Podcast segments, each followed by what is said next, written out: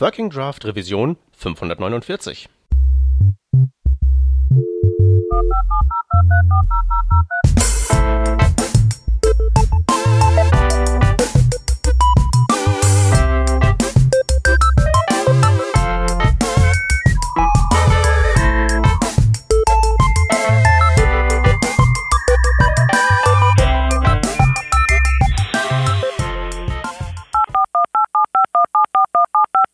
Workshops.de ist die Trainerinnen-Community, die IT-Schulungen mit Fokus auf Webentwicklung für deine Firma anbietet, mit einem Pool von über 500 Themenmodulen, zum Beispiel zu den Themen Angular, React und Vue.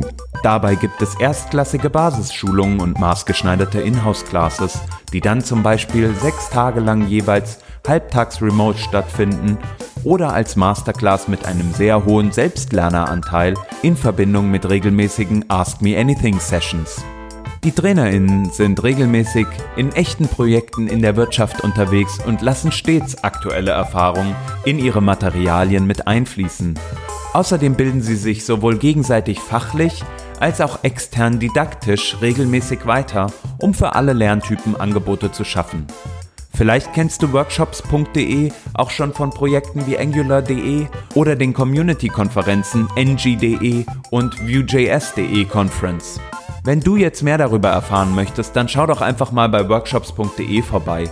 Dort kannst du auch Teil der Trainerinnen-Community werden, der bereits 70 Menschen angehören. Wir danken workshops.de für die Unterstützung dieser Folge vom Working Draft.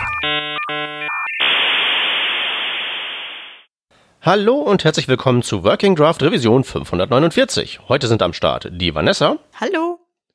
Meine Wenigkeit, der Peter und neben diversen Katzen, die noch im Hintergrund herumwuseln, ist auch ah. am Start der State of JavaScript, äh, Jahre des Herrn 2022.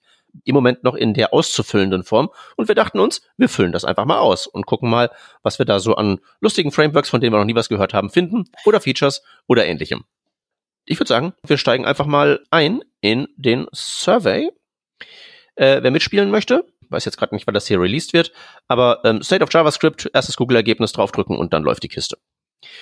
Gut, dann würde ich sagen, äh, fangen wir das mal an. Ich würde sagen, wir beide spielen das parallel und ähm, beantworten einfach mal zusammen alle Fragen und gucken mal, worüber man was erzählen kann, oder? Mhm. Cool. Dann, ähm, wenn ich mich nicht täusche, bin ich jetzt hier zuerst gelandet bei äh, Language Features von JavaScript mit lauter äh, neuen Features, wenn ich das richtig sehe, mit der Frage, ob man das denn mal benutzt hat oder nicht. Na, da bin ich ja mal sehr gespannt, was das eigentlich einem sagen soll, oder? Mhm. Weil ich meine, wenn ich da jetzt sage, habe ich noch nie von gehört, weiß ich nicht, brauche ich nicht, kann das ja entweder heißen, das weiß keiner, es gibt ein PR-Problem, oder das braucht keiner. Ja. Und es gibt halt mehr so ein Use-Case-Problem. Genau. Das Problem hatte ich die ganze Zeit bei dem Survey, wo wir hier durchgehen, dass ich mir gedacht habe, vor allem in meinem Use Case brauche ich es halt nicht. Also wir haben dann auch zum Beispiel die Antwortmöglichkeiten, habe ich von Gehören, würde ich gerne lernen. Das will ich manchmal andrücken, weil würde ich jetzt so ein Projekt machen, dann würde ich das benutzen, aber ich mache nicht so ein Projekt. Also eigentlich ist es mir egal. Schwierig hm. zu antworten. Hm. Bei Proxys, das ist so der erste Kandidat hier, geht's mir ja immer so, das habe ich halt für manche so Experimente mal verwendet. Und immer wenn das Experiment dann sozusagen mehr geworden ist als wirklich nur ein Experiment, merke ich halt relativ schnell, so ein Proxy ist ähm, in fast allen Fällen was, das mehr Probleme und Verwirrung schafft, als es wirklich einem hilft. Bei den Proxys habe ich ja sofort angeklickt, ähm, habe ich benutzt, bis ah. mir aufgefallen ist, ich habe das ja gar nicht persönlich benutzt, aber ich schreibe sehr viel in Vue 3, was auf Proxys basiert, um das die Reactivity zu steuern und das Observer-Pattern damit zu machen, indem mhm. man bei einem bei dem Proxy, wo man ja die Möglichkeit hat, sozusagen ähm, ein Objekt zu erstellen, das anstelle von dem Originalobjekt dann verwendet wird und man kann halt Mapper und Setter zum Beispiel neu definieren. Da bringen mhm. sie halt die Reactivity rein. Deswegen habe ich gleich, gleich gesagt, ja, Proxys mache ich ja täglich. Ähm, ich glaube, das gilt nicht, weil ich selber schreibe gerade gar keinen. Ich nutze nur das Framework dafür. Ja, interessant. Und während du das gerade erzählt hast, merke ich äh, tatsächlich mitten in dem Programm, an dem ich gerade die meiste Zeit rumschraube, mittendrin sitzt ein riesiger Proxy. Und ich habe es tatsächlich komplett vergessen. naja, nee, da, da habe ich eine Datenstruktur drin. Das ist im Prinzip einfach so eine äh, mehrfach äh, gelinkte Liste. Und ich verwende das vor allen Dingen aus so Convenience-Gründen, weil ich dann so diese Liste, beziehungsweise halt eben einzelne Member von dieser Liste halt an, an Funktionen übergeben kann. Und die kriegen dann halt eben einfach so eine Liste der ganzen Daten von ganz Anfang bis ganz Ende. Aber manchmal will ich aus bestimmten Gründen denen die Illusion geben, dass die Liste früher aufhört und oder später anfängt, als eigentlich der Fall ist. Und statt halt eben die Liste zu modifizieren, gebe ich der Funktion immer ein Proxy, wo halt eben dann so drin gegeben ist, aha, wenn du irgendwie jetzt hier da in das Next Member reingehst, aber ist ab dem siebten halt eben Schluss und du fakest ein Undefined, damit ich halt die Datenstruktur sozusagen unangetastet lassen kann, aber halt den Proxy als View auf die Datenstruktur gleichsam habe. Was, glaube ich, auch insofern ganz gut ist, dass ich vergessen habe, dass ich das brauche, weil das hätte man auch anders machen können. Aber so ist, glaube ich, irgendwie effizienter möglicherweise. Und es fällt halt nicht auf, was halt ganz nett ist, was ja eigentlich der ja. Sinn von so einem Proxy ist. Ja. Also ich weiß, also, ich, ich würde gerne mal da in die Runde zu allen Hörern und Hörerinnen fragen, ob, wenn jemand da draußen Proxys benutzt, ob man das so hier und da mal für einen spe speziellen Case braucht oder ob es da draußen wirklich Leute gibt, die das ständig einsetzen. Ich habe ja auch mal gesehen, irgendwelche Menschen verwenden das ähm, so im Kontext von Web Components, dass man irgendwie so eine Art Datenstore damit macht. Mhm. Mhm. Ähm, äh, halte ich halt, halte ich halt auch mal für so eine gute Idee, bis ich halt irgendwie mir denke, aber pass mal auf, du bist ja eh in der, in der Baumstruktur drin und der Datenstore könnte ja einfach auch ein Element sein. Und da müsstest du halt nicht zwischen irgendwie DOM-Objekten und anderen Objekten unterscheiden und du müsstest irgendwie global wissen, was da irgendwie so ein Proxy-Objekt ist, sondern ein Proxy-Objekt implementiert auf irgendeinem Parent-Element, was dann irgendwie der Datenprovider ist oder so. Und dann muss es halt nicht mal ein Proxy sein, weil dann nimmst du einfach normale Getter und Setter auf der Klasse oder irgendwie sowas. Auf einer Klasse? Ich schreibe doch, also ich schreibe äh, keine Klassen. Wenn du Web Components schreibst, dann aber wahrscheinlich schon. Ja, ja, okay. okay, aber ich würde mal sagen, für uns beide, wenn wir jetzt sozusagen unsere Proxy-Erfahrung zusammennehmen, also irgendwie so bei dir ein halbes benutzt durch View und bei mir ein ganzes benutzt durch mein eigenes Ding, würde ich sagen, machen wir da mal einen für, haben wir benutzt, wir ja. sind äh, die Coolen, die das verwendet haben. Okay, Promise All Settled. Wundert es mich eigentlich, dass es sowas nicht früher gab. Ähm, gut, es gab auch einfach immer Workarounds dafür. Ich habe es noch nie ja. benutzt. Das ist jetzt blöd, weil das, das heißt jetzt nicht, dass ich es nicht cool finde. Ich habe es einfach noch nie gebraucht, gerade in den letzten Monaten. Ich weiß auch noch hm. gar nicht, seit wann es genau gibt. Ich höre ja immer vorher, ah, irgendwann soll es mal sowas geben, ist ja total cool. Dann habe ich immer das Problem, dann vergesse ich wieder, dass das existieren wird in der Zukunft, weil ich kann es vielleicht noch nicht benutzen. Und irgendwann ist es plötzlich da. Also hm. All Settled nimmt als Parameter einen Iteratable an und returnt dafür ein einzelnes Promise und das wird einfach Bescheid sagen, sobald alle Promises fertig sind, ob jetzt successful oder äh, mit Fehler, aber auf jeden Fall sind sie dann alle fertig. Genau. Ich überlege gerade, ob ich das als Anti-Pattern bezeichnen möchte. Weil Promise-Fehler ist ja gleichsam die asynchrone Exception. Mhm. So. Äh, das heißt, in meinem Fall ähm, so, finde ich halt so ein Catch-all für interessiert mich nicht so richtig, ob das jetzt irgendwie ähm, Erfolg oder Fehler war. Ein bisschen fragwürdig, weil wenn ich den Fehler sozusagen handeln möchte, ohne dass es halt irgendwie exceptionmäßig ein Abriss des Programms geht, würde ich doch eher sagen, ich nehme das fehlschlagende Promise und hänge da einen Catch-Handler ran. Also irgendwie finde ich das expliziter, als zu sagen, schmeiß die da alle rein und hinterher interpretiere ich es um.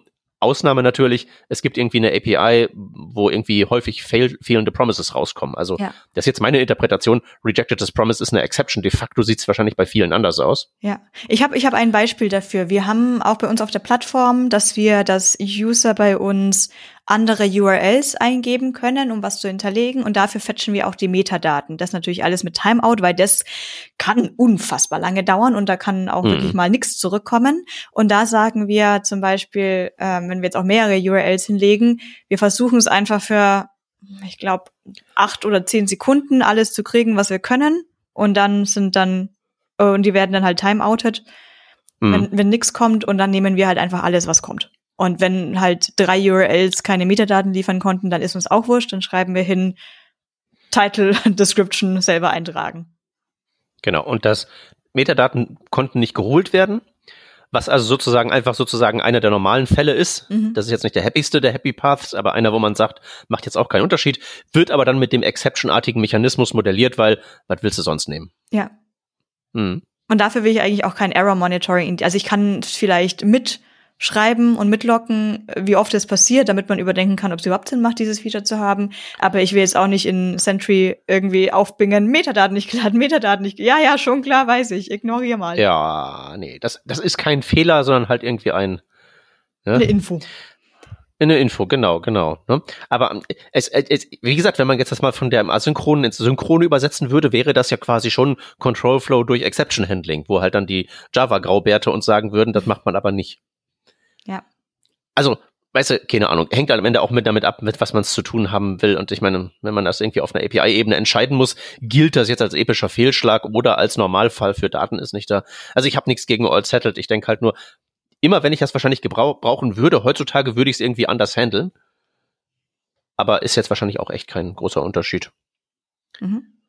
Also wir kriegen, wir, wir machen also ein, äh, haben noch nicht benutzt, wissen aber Bescheid. Ja, aber eine Sache dazu habe ich noch zu sagen, weil äh, ich habe ja gerade gemeint, als Parameter nimmt es ein Iterable an. Entschuldigung, es sind immer solche Wörter, die ich immer nur schreibe und dann stolper ich drüber beim Aussprechen.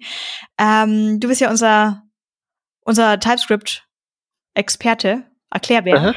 Ein Iterable, sprich mal so aus? Iterable. Iterable, okay. Ähm, das kann dann sein ein Array, Set, Map. Gibt es da noch weitere Möglichkeiten? Ähm, Iterable ist bloß ein Interface, das kannst du im Prinzip auf jedem Objekt implementieren. Also du kannst doch dann dir eine ganz eigene Sorte von listenartigem Objekt machen. Mhm. Wir tun jetzt mal so, als wäre es eine Klasse. Du hast ja gerade gesagt, Klassen sind jetzt irgendwie doof und riechen nach Lulu. ähm, nee, klingt nach Java. Irgendwann muss ich dich noch eine Sache zu View und Klassen fragen. Da habe ich nämlich letztens einen sehr, eine sehr schöne Frontalkarambolage bei einem Kunden gehabt. Aber nee. Ja. Ähm, also was du machst ist, du baust ein Objekt definierst darauf ein Feld. Das Feld ähm, hat den Namen Symbol.iterator, also ne, ein spezifisches Symbol von den globalen wohlbekannten. Und darauf definierst du eine Function, die, wenn aufgerufen, ein Objekt returned. Das Objekt ähm, hat dann eine Methode next und das returned mhm. wiederum ah, Objekte mit done und false. Und davon die Kurzform ist die Generator Function. Das ist einfach so das allgemeine ähm, Interface, was man da implementiert. Und das Promise All Settled sollte halt mit all dem klarkommen, was das so macht. Ja. Generell glaube ich, dass Set und Map ein bisschen unterschätzt sind in meinem JavaScript, TypeScript-Umfeld. Es ist immer sofort halt ein Array. Ich würde das gerne mal immer. ein bisschen, immer. Ähm, ich würde eigentlich gerne mehr, mal mehr mit Sets und Maps arbeiten, aber es ist halt irgendwie so unJavascriptisch. Ja, nicht nur das. Ich glaube halt eben, der JavaScriptler ist auch generell der alternativen Datenstruktur eher skeptisch gegenüber mhm. eingestellt. Ich habe letztens für mich das sortierte Array entdeckt. So einfach total der Oberhammer. Also ich musste da zwar einen Algorithmus implementieren, den ich nicht verstanden habe, weil ich habe ja Geschichte und Film studiert und nichts Anständiges. Aber als ich den dann halt eben übertragen hatte nach TypeScript und halt eben dann noch Symbol.iterator drauf gemacht habe, okay, ich habe jetzt keine Literal-Syntax dafür, aber ich habe ein Array, das einfach permanent sortiert ist, was halt für manche Use Cases echt super ist und auch echt besser performt, als wenn man es halt irgendwie hin und wieder sortiert. Und das geht halt voll gut mit allem zusammen klar. Also kannst du ein Array from reinstecken, kriegst ein richtiges Array raus. Kannst du irgendwie ähm, mhm. in eine For-Off-Schleife verwenden. Das ist wirklich so quasi native, ohne dass ich tatsächlich so ähm, Class Sorted Array Extends Array, ich habe es einfach von Fuß nochmal neu implementiert. Das ist total großartig, aber sowas sieht man nirgendwo. Ja, gell? Schade. Ne? Ja. Außer halt eben natürlich, ne, irgendwie so Class List oder so, was ja im Prinzip auch nicht ein Array ist, sondern halt so eine DOM Token List, DOM String List, eins von beiden. Äh, hm, das nimmt man dann. Aber irgendwie selber die Dinger zu verwenden, ist nicht so da das große drin. Ja, man nimmt schon an, wenn es da schon herkommt, aber man kommt nicht selber auf die Idee, ja. das zu machen. Und ich finde es irgendwie komisch, ähm, wenn ich mich dann irgendwie mit anderen Developern unterhalte, wenn ich sage, ich habe einfach nur ein Array und dann so, ja, ein Dictionary. Ich so, nee, halt ein Array, eine Liste halt. Ja, ist die so, nach was ist die sortiert? Ich so, ja, ist halt, oh, ist halt Hat die eine fixe Länge? Wächst die, wächst die? Was sind da so die Memory äh, Behaviors und so? Ist ja nicht so, als ob wir die Wahl hätten. Wie, wie, wie macht das denn der Garbage Collector? der Garbage Collector, ja. Mhm. Der macht das halt, ne? Also, ich beschuldige ja ganz, ganz knallhart Jason. Du kannst ja mit den ganzen Maps und Sets und Gedönsen nichts werden in JSON. Mhm. Und ich glaube, weil einfach alle JSON sprechen, hat das halt einfach so, so schon mal, ist das einfach ein kompletter No-Starter. Ne? Also klar, du könntest halt irgendwie jetzt so eine Map verwenden oder ein Set oder so Kram, aber das machst du ja wirklich in irgendwelchen JavaScript-Programmen, die sozusagen in sich selbst irgendwelche komplexen Sachen mit Datenstrukturen machen. Aber ich glaube, das findet halt bei vielen Menschen kaum statt. weil die halt eben mehr so, gib Daten von API, bastel Ja. das hier ins React-Framework rein und dann ist fertig. Und dann spielt das halt auch keine Rolle, dass man da mehr Möglichkeiten hätte oder dass die irgendwie effizienter wären. Weil das halt einfach nur so, so, so ein ganz kleiner Problemslice von dem gesamten Kuchen ist. Ja. Und bei jedem Videotutorial, wir haben ja mittlerweile diese Ära an Frameworks, die alle ähm, Developer Relations haben und alle viel eigene Werbung haben und dann immer die besten Tutorials über, ja wahrscheinlich, wie mache ich jetzt React mit, wie auch immer gerade der aktuelle Store für React heißt. Ähm, und das sind ja alles Arrays. Das sind plain Objekte, plain Arrays und dann schaust du da bei den Experten, Expertinnen zu. Also warum sollte jetzt äh, jemand Junioriges auf die Idee kommen, nach Set und Map überhaupt zu googeln, wenn man das noch nicht mal gehört hat? Ja. Also, die haben alle ihre Use Cases, aber ich finde, die sind auch alle so ein bisschen exotisch und so und da kann man wirklich dem 0815 React, ähm, ehrlichen React-Arbeiterinnen und Arbeiter, weißt du? Ja. Die morgens aufstehen, den ganzen Tag in der React-Mine schuften und abends nach Hause fahren. Und vier Stunden in Meetings sind, meinst du? Äh, ja, hm, stimmt, das habe ich vergessen. Also die Person, die da acht Stunden am Coding ist und dann nach Hause fährt, die kenne ich nicht. Nee, nee, das ist wahrscheinlich eher nicht. Das sind, das sind dann mehr so die brotlosen Künstler. ah, herrlich. Ein Künstler ist auch der dynamische Import, wo wir Ein jetzt, Überlebenskünstler. wo wir jetzt ähm, das Keyword await setzen können, bevor wir schreiben Import irgendein JavaScript-Modul oder was auch immer. Ähm, ich gebe meinen Thumbs up für habe ich benutzt für wirklich diverse Sachen und fand es auch immer wieder praktisch, Sachen dynamisch nachzuladen. Ja, ich, ich sehe mich ja mehr so dazu gezwungen, weil ich äh, Vollhuhn ja mich entschieden habe, ah, baust das Ding halt mit Next.js Ah, und ja. dann bist du irgendwie so, ähm, musst hast ja irgendwie so automatisch deine blöde React-Komponente auf dem Server wie auf dem Client.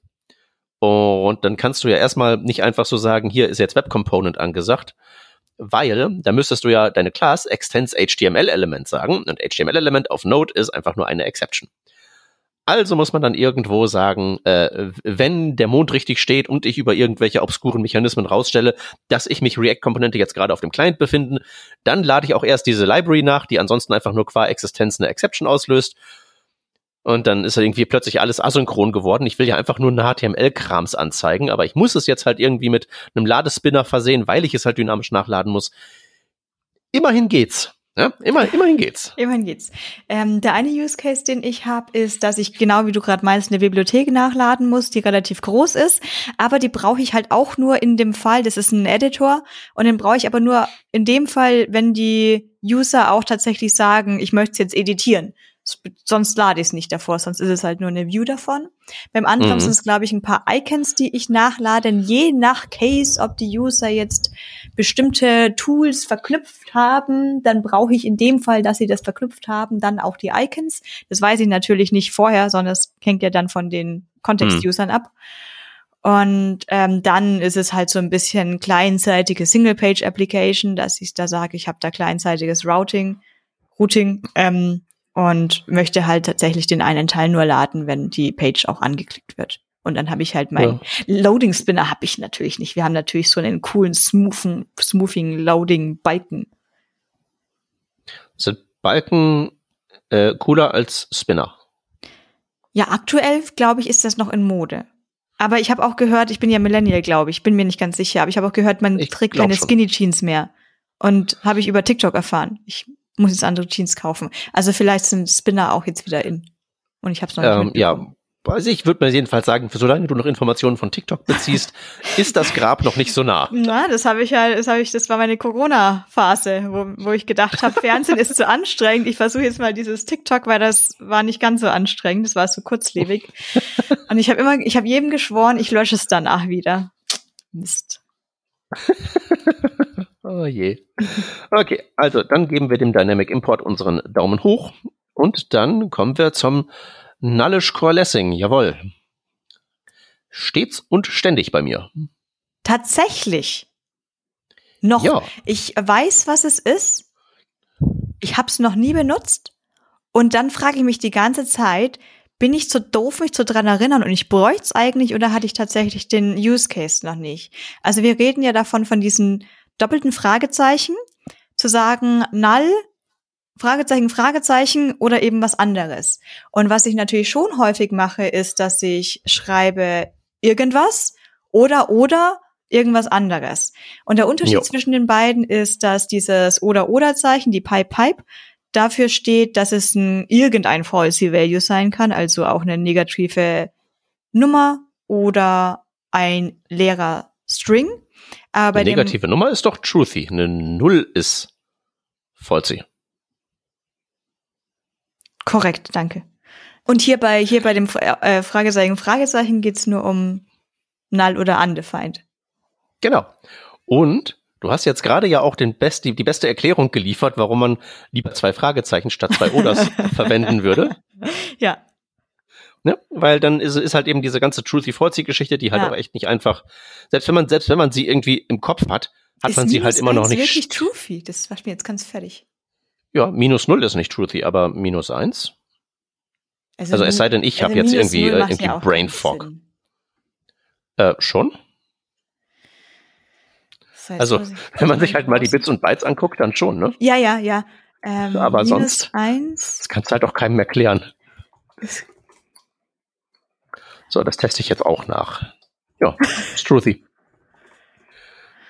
Ja. ja, gut. Ja, Gut, dass ja. es das gibt. nicht wahr? Nicht wahr? Also ich verwende das halt einfach ganz gern, um zu sagen, halt die, halt die Klappe TypeScript, das passiert eh nicht. Also so, der TypeScript vollzieht ja nach, wenn sozusagen man einen Programmpfad genommen hat, der in der Exception endet.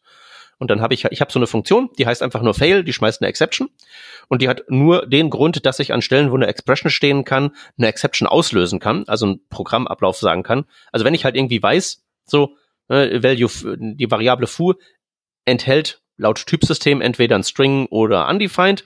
Ich weiß aber aufgrund des Programmablaufs, dass es eigentlich nur undefined ist, wenn wirklich irgendwas krass schiefgelaufen ist. Dann habe ich halt irgendwie sowas wie ne, foo, Fragezeichen, Fragezeichen, fail. Das sollte niemals passieren.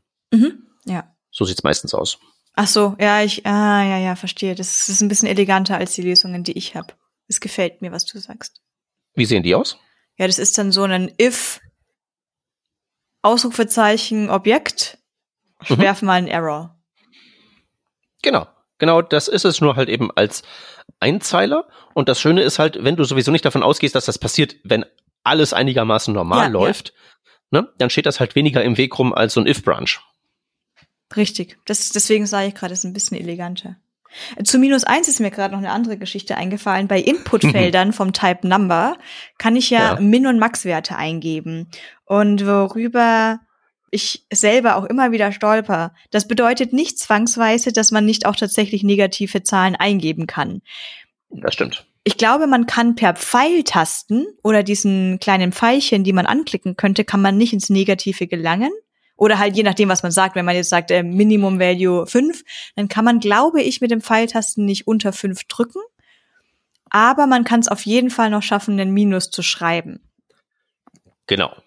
Und dann ist es, ich glaube, da haben wir jetzt so ein bisschen ein Problem von unseren super duper Frameworks und wir haben alles im Client und so Frontend getrennt, ist, dass ich in der Wildnis immer weniger richtige Formulare mit so Buttons vom Typen Submit sehe, sondern eher so Buttons vom Typ Button. Und die machen dann halt einen API-Request, einen Fetch-Request, aber die schicken dann halt einzelne Inputfelder ab, aber das Ganze ist keine Form mehr. Da wird dann nichts mhm. mehr validiert. Das Problem ist ja, wenn ich eine Form, also das, das Gute ist ja, wenn ich eine Form habe mit einem Button, der Submit ist, dann wird der ja immer noch die HTML-Validierung durchgeführt und dann wird eben gesagt, hey, dein Wert ist kleiner als null, aber wir brauchen hier halt einen positiven Wert oder wir brauchen ein Datum in der Zukunft. Dann hat man ja diese mhm. Inhouse-Validierung gleich mit gleich mitgeliefert im Browser. Aber ich sehe schon öfter, dass das einfach nur Buttons sind, die einen Request abfeuern, aber keine Form-Submit machen. Hm. Das gibt's. Also zu deinem äh, eine Erklärung zum Number würde ich noch eben hinzufügen. Du hast ja gesagt, mit den Pfeiltasten und den kleinen Buttons rauf und runter kann man nicht dieses Limit reißen. Das sagt der Standard tatsächlich nicht. Das ist tatsächlich den Browsern überlassen, dass mhm. sie das so umsetzen. Und das machen die, glaube ich, alle so. Aber der Punkt ist halt, ist halt gedacht als ein, also ein, ein Feld, das am Ende ein Wert modelliert, der ein numerischer gültiger Wert ist, definiert durch Min, Max und den ganzen anderen Kram. Das ist das eine. Und das andere ist, nee, die sind keine Forms mehr. Weil wenn du halt eben hingehst und sagst, so hier hast du HTML5 Formularvalidierung, Dann kommt halt zuerst, ja, das sieht ja doof aus. Ja, dann machst du es halt, machst es halt schön. Das schaut nicht ja- doof kannst aus, es passt schon. Kannst, ja, da, weißt du, das, das ist so auch was, was ich sage. Das habe ich aber in meinem Argumentationsarsenal Ja. hinten angestellt, Ja. weil das Konzept einer 80-20-Lösung in einer Welt, in der du dir auch einfach 17 Gigabyte NPM UI-Library installieren könntest, so gut nicht zählt. Mhm. Mhm. Aber eigentlich ist es ja so, du könntest das nehmen, du hättest 80 Prozent schon mal da, zack, Prototypen ohne irgendwas zu tun gemacht und dann machst es halt noch schön und baust deine eigenen Formularvalidierungsregeln wieder da dran. Aber nein, bei Formularvalidierung ist es genauso wie mit irgendwie modernen Frontends. Statt dass man einfach irgendwie so einen Submit-Button zum Submitten nimmt, baut man alles aus Diffs neu auf oder im Falle von Formularvalidierung alles mit regulären Ausdrücken von Null wieder aufbauen. Mhm. Ich verstehe das auch nicht. Wahrscheinlich bin ich einfach jetzt hier der alte Grantler, der sagt, Nee, früher dann- haben wir das doch auch. Nee, ist, ich verstehe es nicht. Dass wir alle immer wieder von vorne, von vorne immer wieder Validierungen schreiben müssen. Das ist total redundant. Ich habe letztens so ein paar interne Tools gebaut, einfach nur für mich selber. Einfach so Formular, Local Storage, komplett Vanilla und halt eben so eine ganze Menge Inner HTML und zwei Web Components. So, das ist total gammelig, damit kannst du dich halt echt nicht blicken lassen. Aber ich war halt eben nach einem Nachmittag fertig und hatte mir drei interne Tools gebaut, die halt voll gut funktionieren. In, in, in der Zeit installiert sich Create React App nicht mal. Dann brauchen wir was Schnelleres wieder, aber das kommt später, glaube ich, noch. Weil jetzt als erste, stimmt. äh, als nächstes kommen Private Fields und eine Klasse. Da übergebe ich doch gleich an dich. Ja, super. Ständig benutzt, immer wenn ich eine Klasse schreibe, also Web Components oder Gebömsel. Darf ich das Äh. Pri- Private so verstehen, wie es in objektorientierten Sprachen auch einfach ist? Es ist halt nicht public, es ist private. So ist es. Das und ist, das ist dann äh, nicht sichtbar. Und ich muss es nicht mehr mit einem Underscore prefixen, um zu sagen, bitte, bitte nicht benutzen. Na, du musst es mit der Raute prefixen. Aber ist es dann von außen sichtbar und ich weiß, ich darf es nicht benutzen, weil es eine Raute hat, oder ist es von außen tatsächlich nicht mehr sichtbar? Es ist von außen nicht ähm, accessible. Also Ah, es ist äh, insofern sichtbar, als dass du, wenn du versuchst, einen Zugriff zu machen, eine sehr spezifische Fehlermeldung bekommst. Mhm. Der Trick ist der folgende. Raute am Start von einem Identifier war nicht gültig. Hat man jetzt zugelassen für den Spezialfall, dass man in einer Klasse sich befindet, da darf man so einen Identifier schreiben, weil man dann auch die Scope-Check-Regeln, wo man halt eben guckt, ist dieses Ding hier überhaupt accessible, gibt es ein äh, Feld mit diesem Namen, von neu auf erfinden kann und hat dann sozusagen den gleichen Mechanismus, der dir ja auch sagt, wenn du irgendwie eine Variable zweimal definierst, let x gleich 1, let x gleich 2, dann kriegst du ja eine Exception, bevor das Programm läuft, im Rahmen des Syntax-Checks. Und der Mechanismus ist quasi für die privaten Felder in den Klassen gehijackt, weil normalerweise bei den von dir angesprochenen normalen OOP-Sprachen, da ist ja, sind ja diese Features Public, Private, Protected, Features vom Typsystem, damit du einen Error kriegst, bevor das Programm läuft. Und du willst ja auch einen Error kriegen in JavaScript, bevor das Programm läuft, hast aber keinen Compiler, ergo musst du den Syntax-Checker dazu highlighten und deswegen ist die Raute äh, Namensbestandteil des Identifiers. Das ist voll gut. Da kann man wunderbar so auch, auch, auch Java-Leute mit trollen auf Konferenzen, wo man irgendwie so sagt, hier, Webtechnologie-Überblick für Backendler, kann man irgendwie so sagen, kannst private Felder machen. Yay, musst aber so schreiben. Äh? Ist aber wirklich private. Yay. Und du kannst es auch mit TypeScript kombinieren. Yay. Aber dann hast du sowohl das Raute-Private als auch das Private-Keyword von TypeScript und die machen beide unterschiedliche Dinge. Ähm, und dann ist es wieder so, boah, Webentwicklung. Das macht sehr viel Spaß. Da hätten wir halt alle mal was Gescheites gelernt. So, aber benutzt hast du die noch nicht, weil Klassen doof sind. Ich sage nicht, dass Klassen doof sind, sie sind nur absolut nicht in meinem Use Case. Public Ja. Static Void Main. Hm? Okay, ähm, aber dann würde ich sagen, runden wir mal auf zu I've used it, oder? Ja, Hm. in hätte Java habe ich ja mal benutzt. ja. Okay, das, dann, dann zählt das. Ich hätte sowieso noch, da- dazu noch eine Frage, wo ich hier gerade mal die äh, View-Expertin am Start Ja. habe. Ich ähm, war, war so bei Firma, guck so in deren Source Code rein und die so, ich habe hier unerklärliche ähm, Type-Fehler. in View verwendet man eigentlich unter gar keinen Umständen irgendwo mal eine Klasse, oder? Ich würde jetzt drauf tippen, dass das ein Vue 2 Projekt war mit der Class Style API. Nope, das war drei. Das war drei? Nee. Mhm. Mhm. Ja, die haben nämlich so ihre ganzen ähm, Geschichten für Backend-Anbindung, API-Calls und Zeug halt in Klassen ausmodelliert, weil die kannten das halt, das waren halt mal Backendler. Ja. Und dann haben sie halt so, so Sachen gemacht wie, wir nehmen diese Klasseninstanzen, die mit TypeScript geschrieben sind, die sie halt auch so public und private und protected und so Zeug sind, und stopfen die halt in solche View-Konstruktionen wie so äh, Refs rein. Ja. Und dann kamen die halt eben da äh, raus mit so einer ungefähr gleichen API. So, das lief zur Laufzeit alles.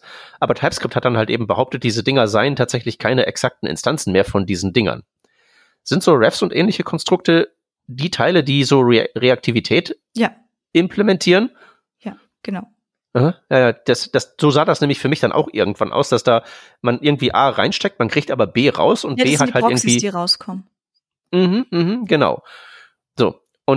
Weil diese Proxys natürlich dann die ganzen Privatheiten von diesen Klassen nicht beinhalten, sind so, die natürlich nicht mehr halt der exakt so gleiche Typ. Das nee, überhaupt nicht. Das, das, das macht halt nicht so Sinn. Also man kann das wahrscheinlich hm. schon so machen, aber ist halt dann komisch. Ja, man ähm, muss halt überall dann, dann SNI dran klatschen, damit man halt eben TypeScript sagt, so, ja, ich weiß, dass es das technisch halt dann, gesehen ja. nicht exakt ist, aber. Hm? Ja, aber dann, ja. Also es ist halt wirklich so, es sollte schon irgendwie einfach ein Objekt, es darf ein Objekt sein, es darf ein Array sein und jeder primitiver Typ, aber alles, was drüber hinausgeht, macht dann halt einfach nicht mehr so viel Sinn, dass es, dass man dann einen Proxy drum rumhaut. Hm. Aber weiß man das? Weiß man als normale, dahergelaufene View-Entwicklerin oder View-Entwickler, also äh, weiß man das, weil wir mussten da echt einen ganzen Nachmittag drauf rumkommen, bis wir überhaupt auf die Idee gekommen sind, dass das sein könnte. Die hatten keine Ahnung von TypeScript, ich hatte keine Ahnung von Vue. Ich denke, das Problem ist, dass äh, die Standard-View-Entwickler-Personen nicht von dieser TypeScript-Backend-Richtung kommen. Also die, wir würden nicht auf die Idee kommen, eine Klasse zu schreiben. Wir schreiben halt einfach mhm. nur Arrays und Objekte rein. Und daher ergibt sich dieses Problem gar nicht in meiner mhm. Bubble. Und dann besteht auch keine sozusagen Veranlassung, das groß zu dokumentieren oder zu besprechen, dass man das einfach so wüsste. Ja, weil es ist ja irgendwie hm. klar, dass es dann so funktioniert. Also der einzige Streit, den es sonst immer nur gibt, nimmt man jetzt Ref oder Reactive. Ähm, ist ungefähr das gleiche. Bei dem einen schreibst du Punkt Value dahinter, beim anderen nicht. das, hm. äh, das ist mal grob zusammengefasst.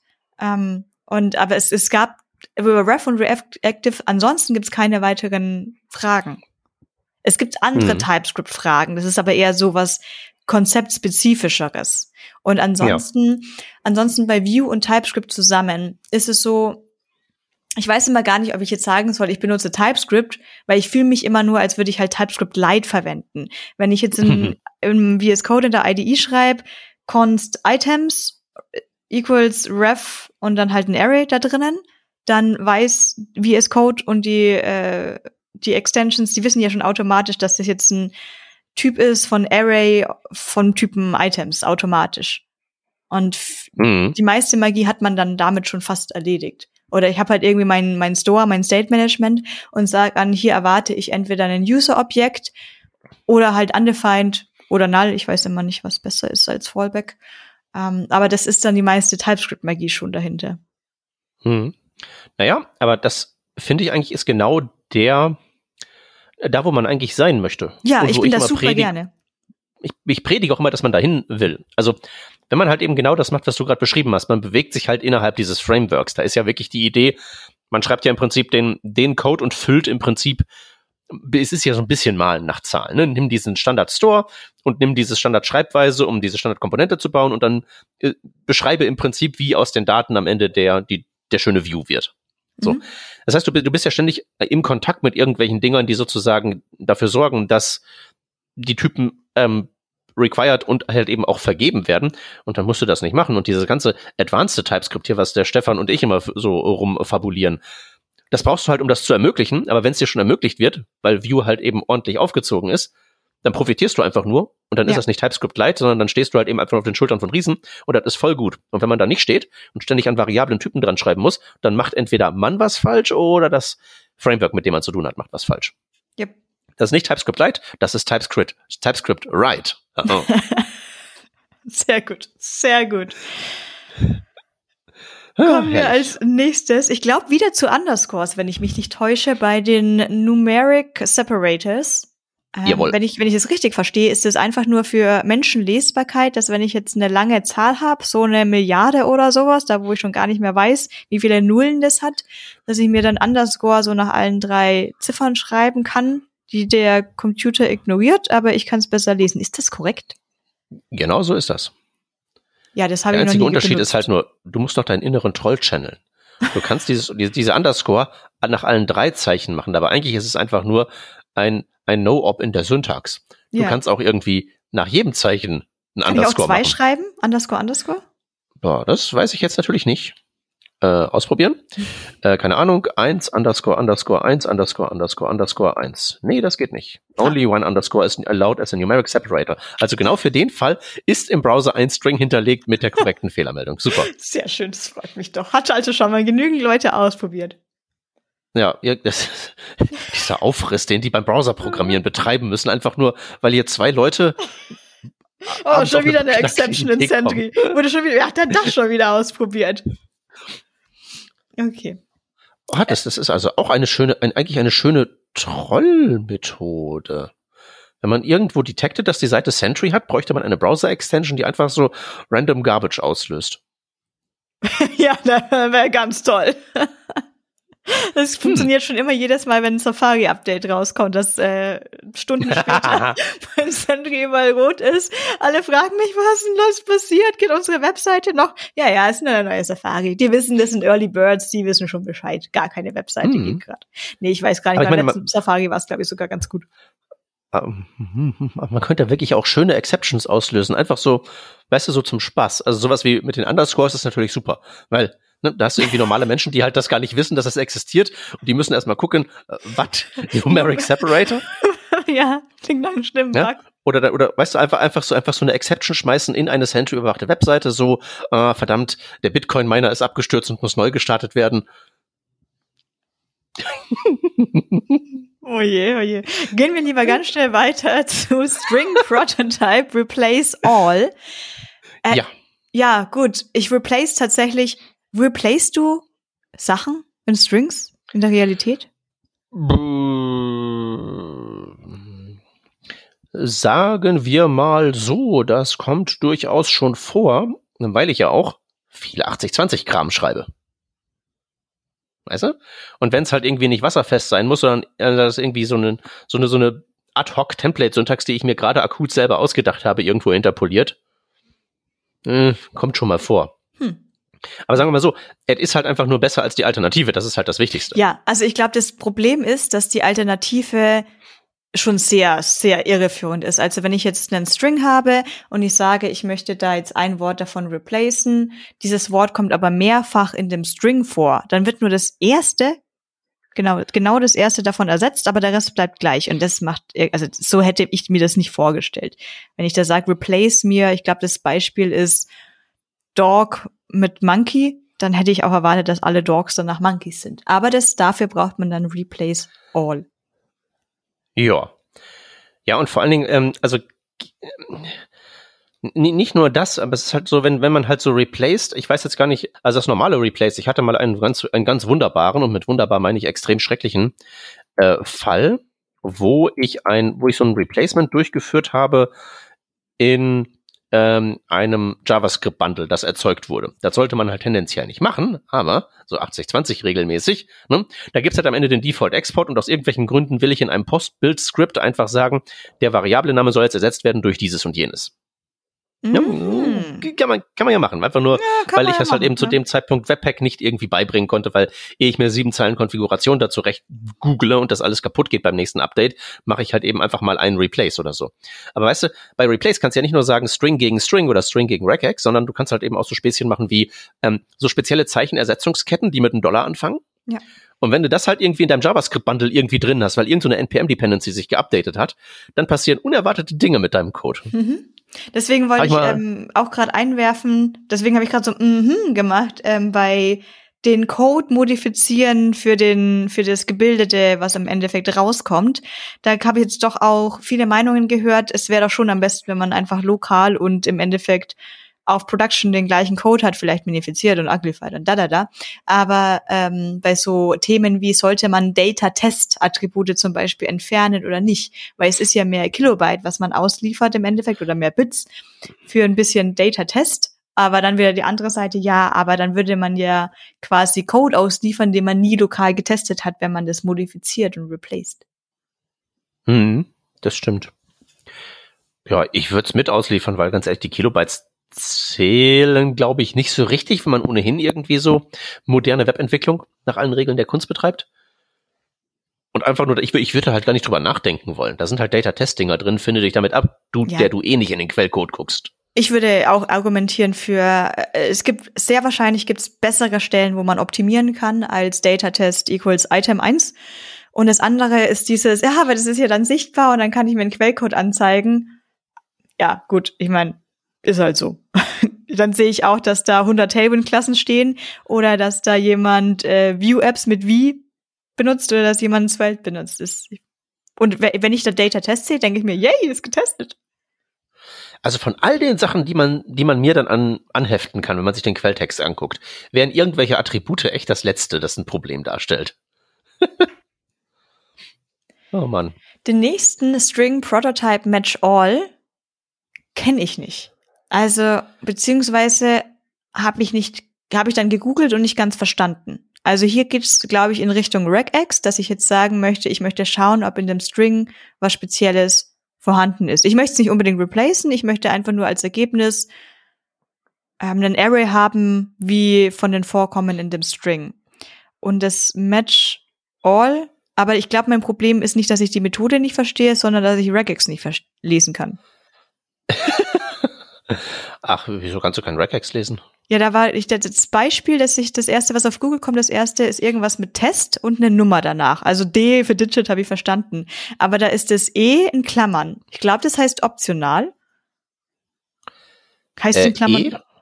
Ähm, also das erste Beispiel, ich, ich google das ja. mal kurz raus. Das ist ein hartes T, das da geschrieben ist. Und dann kommt ein E in Klammern. Und dann kommt wieder in Klammern ein ST. Ah, okay und dann wieder ja. in Klammern ein Sch Backslash D für mhm. Digit. Und da ist, ein, da ist ein Fragezeichen dahinter. Also vielleicht heißt das optional. Und wenn genau. ich jetzt Match, wenn ich jetzt Match verwende, dann kommt da Test 1 und Test 2 raus, wenn das mein String ist. Wenn ich jetzt aber Match All verwende mit diesen Klammern für E und ST, dann kommt genau. raus Test 1, E, ST1 und 1. Genau weil er dir die Gruppen rauspickt, diese geklammerten Dinger. Ach, das sind ne? Gruppen. Das ist nicht optional, genau. das sind Gruppen. Ah. Genau, genau. Optional ist halt das Fragezeichen hinten dran und das mit den, äh, mit den, mit den runden Klammern sind halt die Gruppen. Und das Match All macht halt eben, gibt mir halt die ganzen Gruppen, die da drin gematcht sind. Das normale Match ist ja nur, mhm. äh, passt das ja oder nein? Und du würdest ja normalerweise exec verwenden, um sozusagen äh, das zu machen, parse mir aus diesem String diese und jenen Parts raus. Und das Match All macht das halt eben in einer etwas zivilisierteren Variante, dass du halt diesen Iterator bekommst, kannst du eine Voraufschleife reinschmeißen. So verstehe ich das. Okay. Ich wette, ich habe das auch schon mal benutzt. Ähm, ich kann jetzt nicht genau sagen, wo, aber ich würde mal annehmen, dass. Ja, ich nicht. bin okay, glücklich ohne ausgekommen. Habe jetzt auch nicht das Gefühl, boah, da muss jetzt was refactoren. Äh, nee, gar nicht. Nee, also reguläre Ausdrücke ist auch sowas wie so ein Proxy. Also es ist halt echt so eine sehr gute, schnelle Lösung, die dann halt auch mal zum Problem äh, auswachsen kann.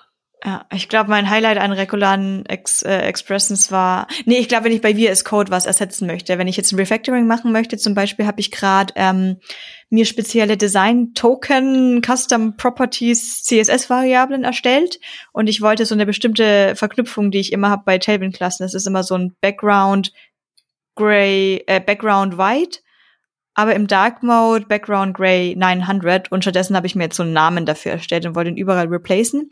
Ist natürlich das Aha. Problem, dass ich nicht immer durch die automatische Sortierung ist nicht immer so Background Farbe und Dark Background Farbe, sondern ich glaube so alle Attribute, alle CSS-Klassen und dann kommen alle Dark-Klassen und so weiter und dann kommen alle Fokus-Klassen und da musste ich, das ist das Einzige, was ich dann mache, dass ich sage, äh, ich suche einen String, das fängt an mit dieser Klasse, dann kommt irgendwas dazwischen und dann kommt die Dark-Klasse dazu und ich möchte das ersetzen, aber den Rest natürlich nicht rauswerfen. Ah. Mehr mache ich nicht. Aber hey, immerhin ja, heißt automatisch und nicht händisch, hä? Da hätte ich, da hm. hätte ich, da wäre eine Stunde dran gesetzt. War ich hm. ganz stolz drauf, dass ich stattdessen 40 Minuten lang versucht habe, die richtige Regex zu finden. Naja, sagen wir mal so, ich glaube, Regex ist so ein, so ein also wenn man, wenn man das ausreichend gut kann, ist das halt, kann das halt echt so in manchen Situationen der große Power-Move ja, sein. Total. Ja, ich will jetzt nicht behaupten, dass ich das kann, aber äh, wenn man halt eben wirklich mal so ein komplexes, ich muss das aus diesem String da rausfriemeln Ding macht und wirklich dann auch mal sich einfach nur einmal drauf schafft, wie das irgendwie so ist mit irgendwie so äh, Look-Aheads und Zeug, also der ganze mhm. advanced Kram, ne? Und dann vielleicht auch mal den Schritt weiter geht, kann man es halt auch convenient machen, weil gerade so diese Gruppenmatching mit den, mit den runden Klammern, ne? Das geht ja normalerweise so, dass du dann halt irgendwelche Indizes rausbekommst, so die erste, zweite und dritte Gruppe. Aber den Dinger kann man ja auch Namen geben. Ja. Und dann kriegst du da halt eben aus deinem JavaScript auch raus, hey, so die Gruppe, die Fu heißt, hat das Ding raus. Und wenn man halt irgendwie so diese Dinger dann mal unlockt, dann macht man irgendwie so einen regulären Ausdruck, der ist, der, der, der so lang ist der. Aber der, der, der funktioniert dann halt eben auch einfach. Ne? Es kann halt echt so, ne, im Editor, klar, sicherlich, aber auch so manches Programm, wo halt eben da schreib halt in einem String, in so eine Mikro-DSL-Werternutzer rein, was du haben willst und dann fummelst du das da schon raus. Das kann echt so ein Power-Move werden. Also gibt ja dieses schöne Buch, so ähm, Regular Expressions von O'Reilly, der das Standardwerk. Das habe ich mal gelesen, also die ersten 20 Seiten. Und dann habe ich so gesagt, ah, okay, das ist keine schwarze Magie, das kann man verstehen. Dann habe ich es nicht wieder angefasst, aber das hat halt eben gereicht, um mir dann so im Laufe der nächsten Zeit das irgendwann drauf zu schaffen. Und wenn da draußen irgendwer ist, der oder die immer noch sagt, ah, reguläre Ausdrücke, schwarze Magie. Nee, ist es nicht. 20 Seiten von diesem Buch lesen. Das reicht. Sehr gut. Das nächste, ich weiß es nicht, ob es ein absoluter Power-Move ist, aber ich finde es cool, weil ich das von anderen ähm, Programmiersprachen so gewohnt war, ist Logical Assignment. Das heißt, ich kann jetzt mit Pipe Pipe ist gleich Werte zuweisen, sollten sie davor noch undefined false gewesen sein. Zum Beispiel kann ich jetzt sagen, wenn ich ein Objekt habe hier in dem Beispiel, das Objekt heißt A, ziemlich guter Name für so ein Objekt. Const A. ähm, equals Duration 50, Title Empty String. Und jetzt kann ich schreiben A.Duration, Pipe Pipe ist gleich, also oder oder ist gleich 10 dann kommt 50 raus, weil die Duration war ja schon vorher gesetzt, also bleibt es einfach bei 50.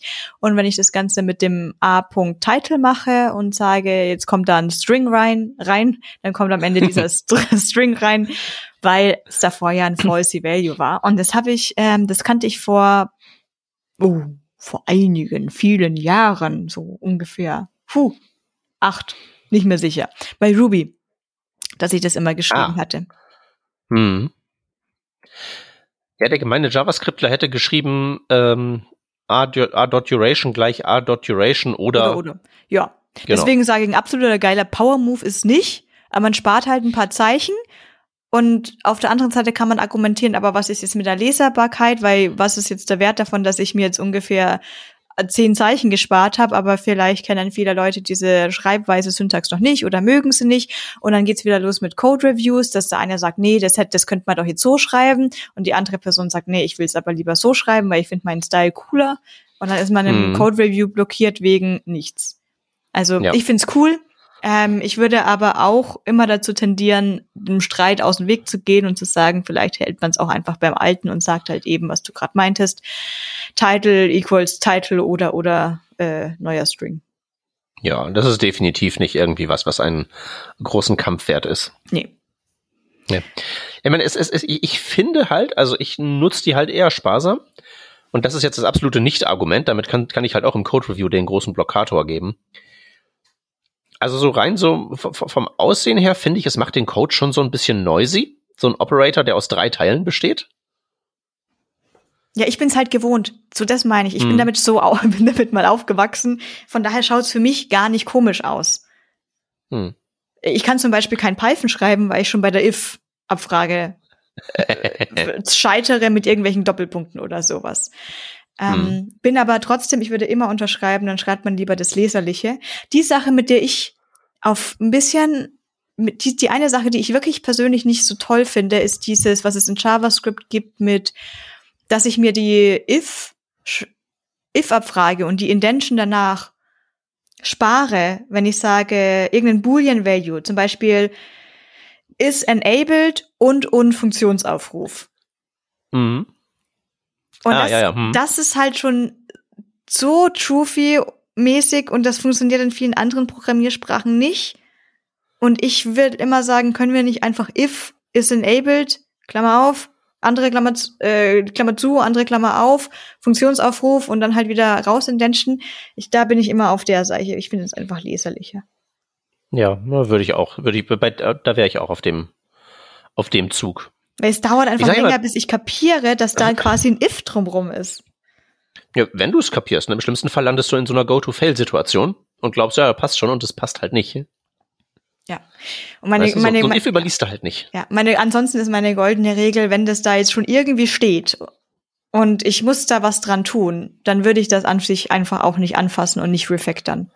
Weil ich dann, Nö. dann kommt wieder im Code Review wieder, weißt du, hast du eigentlich was anderes geändert, das könnte live gehen und das ist eigentlich ein super tolles Feature und dann geht wieder der Streit in dem Pull Request los und Leute sind aufgehalten, weil ich mag den Style lieber und ich mag den Style wieder. Dann, ja, brauchen wir jetzt eine Linter Rule? Ja, wir haben doch schon so viele Linter Rules und dafür gibt's halt noch keine.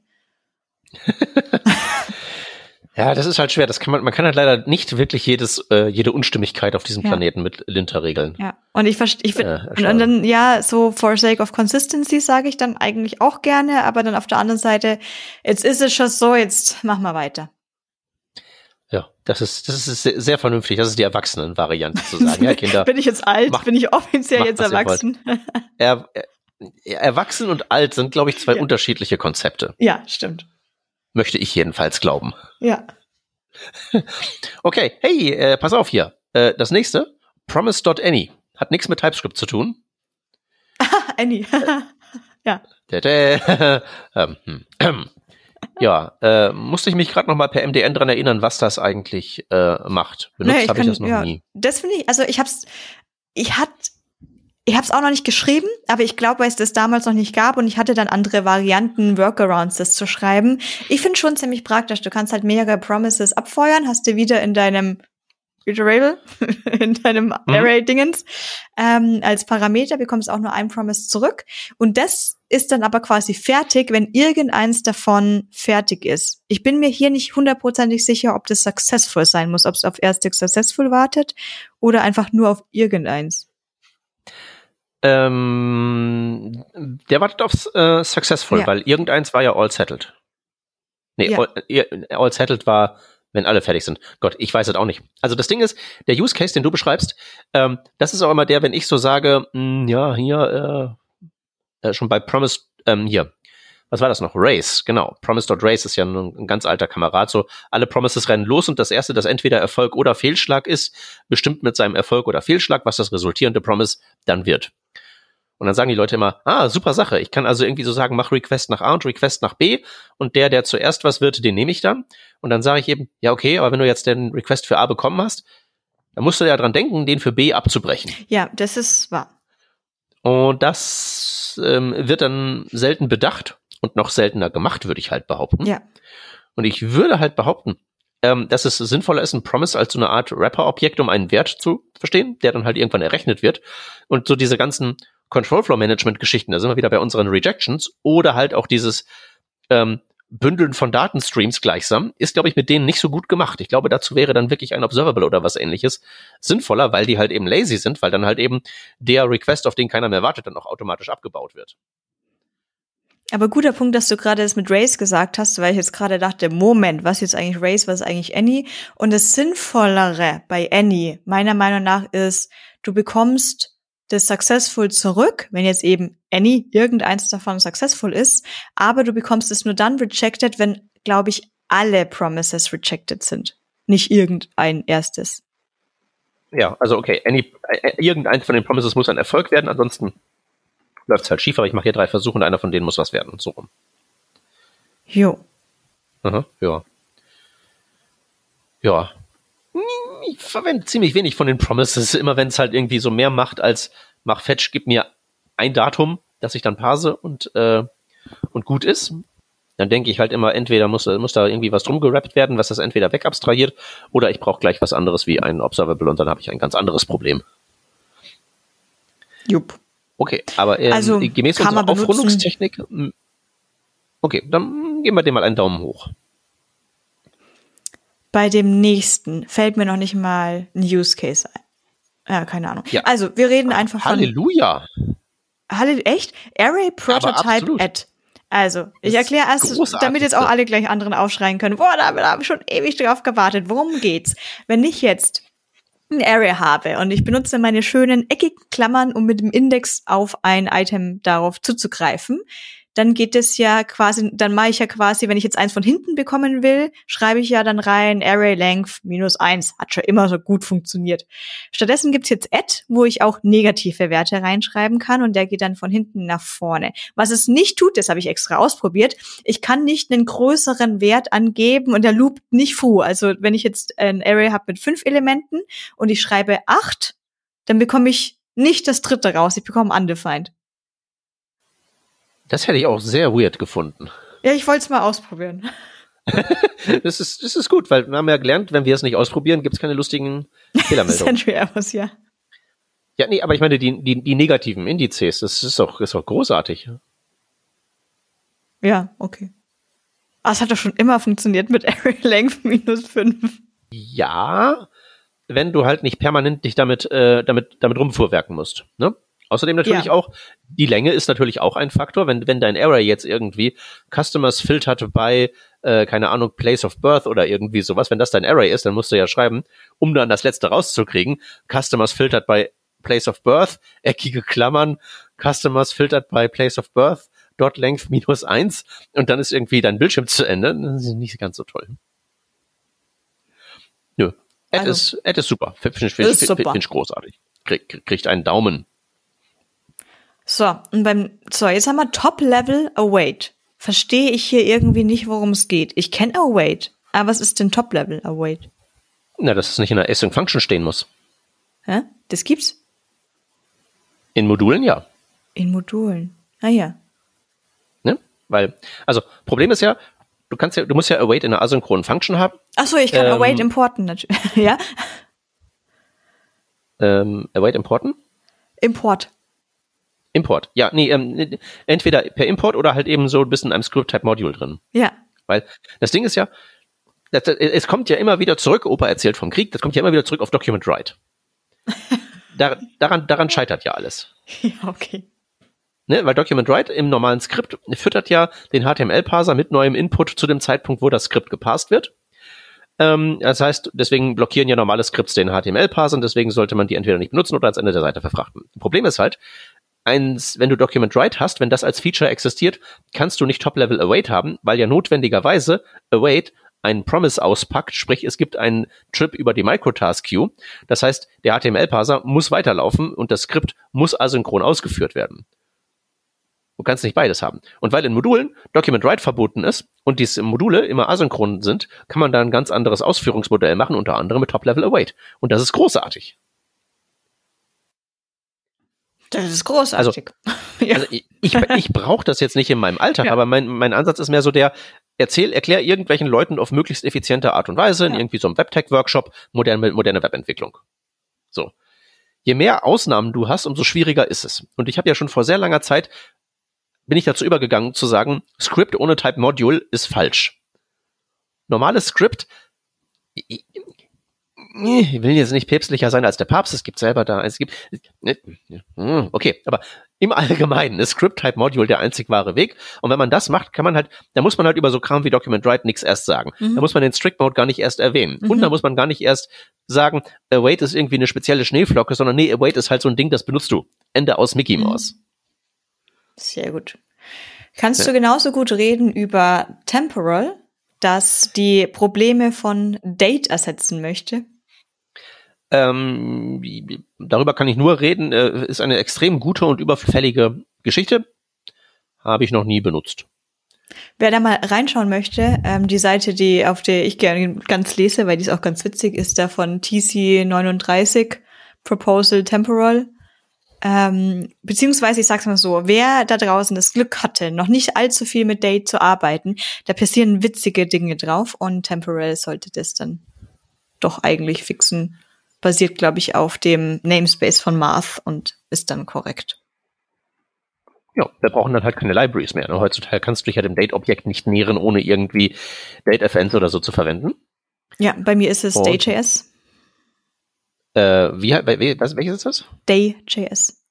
Okay, ist das das neue Coole? Oh, das ist schon seit drei Jahren, glaube ich, das neue Coole von Moment.js. Also, also nicht von Moment.js, aber davon sind alle weggegangen aus Gründen, weil das dann noch nicht modular war und dann war es aber schon modular, weil waren, glaube ich, schon alle bei Day.js drüben. Ah, das scheint die etwas ähm, schlankere Version ja, zu sein als. Genau, das kannst du dann halt auch modular erweitern, wenn du sagen willst, du brauchst aber jetzt noch eine Timezone-Berechnung, dann nimmst du halt das Timezone-Plugin noch mit rein. Ah, haha, okay. Was es übrigens auch da draußen gibt, das würde ich auch wieder so immer so ein bisschen als erstes nehmen, ist die Funktion toLocalDateString oder so ähnlich. Ähm, mhm. um das in die Browsersprache einfach zu transferieren, ohne dass man jetzt einen Hickert hat, wie dass man das richtige Format angeben muss, wie Datum und ähnliches, weil das kann ja pro Land irgendwie ein bisschen anders sein. Also wir in Deutschland haben vielleicht dieses ähm, Tag, Tag, Punkt, Monat, Monat, Punkt, ja, ja, ja, ja, ja, was für uns Sinn macht. Aber das ist ja in anderen Sprachen, würdest du das anders ausdrücken. Wir fangen jetzt bitte mhm. nicht an mit Monat, Monat, Punkt, Tag, Tag. Also, nee. Nee. Aber alles andere mag jetzt legitim und valid sein. Hä? Ja, ähm, ist halt die Frage, ob man das haben will, ne? Weil Browsersprache muss ja nicht gleich Website-Sprache sein. Nee, das stimmt, aber das hast du ja bei der HTML-Validierung zum Beispiel auch. Wenn du die Browsersprache ist halt, jetzt hast, hast du eine englische Webseite, aber da ist ein Formular drin und da haben wir dieses Inputfeld und sollte größer Null sein. Dann hast du mhm. auch da stehen, du musst einen Wert größer gleich eins angeben oder sowas. Mhm. Mhm, na gut. Okay, also aber temporal würde ich mal sagen, äh, wir wissen, was das ist, aber benutzt haben wir es noch nicht, wenn ich es richtig verstanden habe, oder? Nö. Weil wir noch auf dem Library-Trip sind. Okay. Jupp. genau. so, das nächste ist deshalb so geil wie dot at, weil hier haben wir Array find last. Ja. Das ersetzt meine handgeschriebene Implementierung davon sicherlich eines Tages mal. Ja. Oder ähm, Lodash oder sowas Verwendungen. Ja, Lodash ist auch so ein, so, so, so ein, so ein Map- und Set-Verhinderer, finde ich. weißt du, das kommt halt ja noch aus der Zeit, da gab's das ja nicht. Da war halt eben eine Key-Value-Datenstruktur, ein Plain Object. Muss halt nicht notwendigerweise sein. Hm, nee, ja, nee, ich habe ja nichts gegen Lodash. Ich denke mir halt nur so, ja, äh, okay, Boomer, aber komm, gib mir eine Map. Also mir fällt spontan fällt mir kein Use Case so in der Sekunde gerade ein, aber ich hätte es sicher schon mal gebrauchen können, wo ich stattdessen halt irgendwie eine eigene Implementierung hatte, keine Ahnung, Array mehr umgedreht, ich weiß es gerade gar nicht mehr. Irgendwas habe ich ja, Irgendwie sowas schrecklich ineffizientes. Ja, ja. Das kann man bestimmt irgendwie voll schlau machen, wenn man es ordentlich macht. Apropos schrecklich ineffizient, jetzt äh, schweife ich wieder kurz ab. Was würdest du sagen, wenn du ein durch ein Array iterieren musst und du musst irgendwie halt zwei Sachen drauf machen, zwei zum Beispiel Filter und Map irgendwie in dem Sinne. Bevorzugst hm? du es, eine For Loop zu schreiben und dann sowas wie einen If-Case drinnen, um halt zu filtern und wenn der If-Case true ist, dann veränderst du dieses Item irgendwie?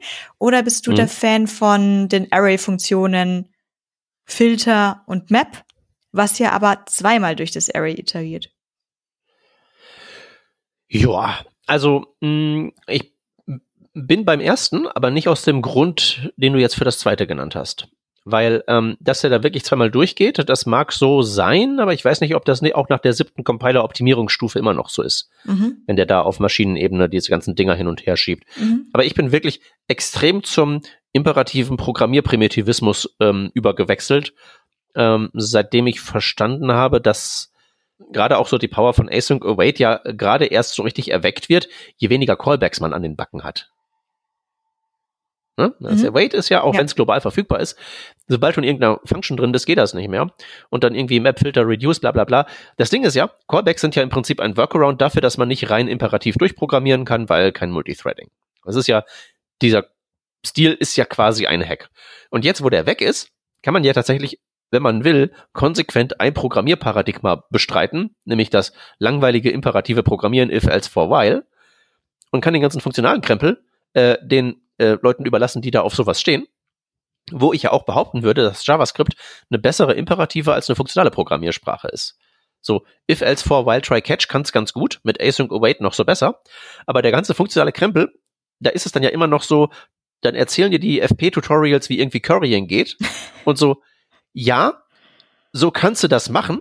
In der richtigen funktionalen Programmiersprache ist das aber einfach da. Mhm. Und hier ist das nicht einfach da. Und wenn es daran schon irgendwie anfängt, so Reibungsverluste zu geben, beim Versuch, Javas mit JavaScript funktional zu arbeiten, dann denke ich mir halt immer schon so, ja. Hm, ja. Außerdem, außerdem Immutable Data kann JavaScript halt echt so schlecht. Das ist ein großes Projekt von mir, wo ich irgendwie früher mal das, das Immutable gemacht habe. Es war so langsam und seitdem ich einfach sage, hier Object as any, steck die Property drauf und deklariere dich jetzt als anderer Typ, das ist so schnell. Das ist unglaublich. Okay. Ich bin voll, im, voll auf dem Primitivismus-Trip. Also 100% massiv maximal. Ähm, aus einer Reihe von Gründen einfach auch um den mentalen Load zu vereinfachen. If, else, for, while, geh mir weg mit dem ganzen Flat Map Latest, bla. ähm, ich glaube, das Neueste, was kommen wird, ist Group By. Auch das ist wunderbar, weil da kann ich auch wieder meine persönliche Implementierung in die Tonne treten. Mhm. Ja, aber das dauert noch. Das ist ja, das ist ja irgendwie nur gerade bei Firefox irgendwas Beta. Also ich weiß es nicht ganz genau, aber ungefähr ein, ein ganz neuer Browser unterstützt und kein anderer. Mhm. Ja, das ist tatsächlich auch überraschend nicht trivial mit diesem Group ja. By, weil so, ne, ja. Equality und schon, Zeug, ne? Ja, Habe ich schon öfter solche Sachen implementiert. Das heißt, das wäre jetzt mal eine Sache, wo ich sagen würde, geil, dass es das endlich gibt, weil da bin ich schon echt, habe ich schon Stunden immer reingesteckt, bis es dann wirklich korrekt war. Und hm. das muss, habe ich auch richtig durchgetestet. Das ist kompliziert. Hm.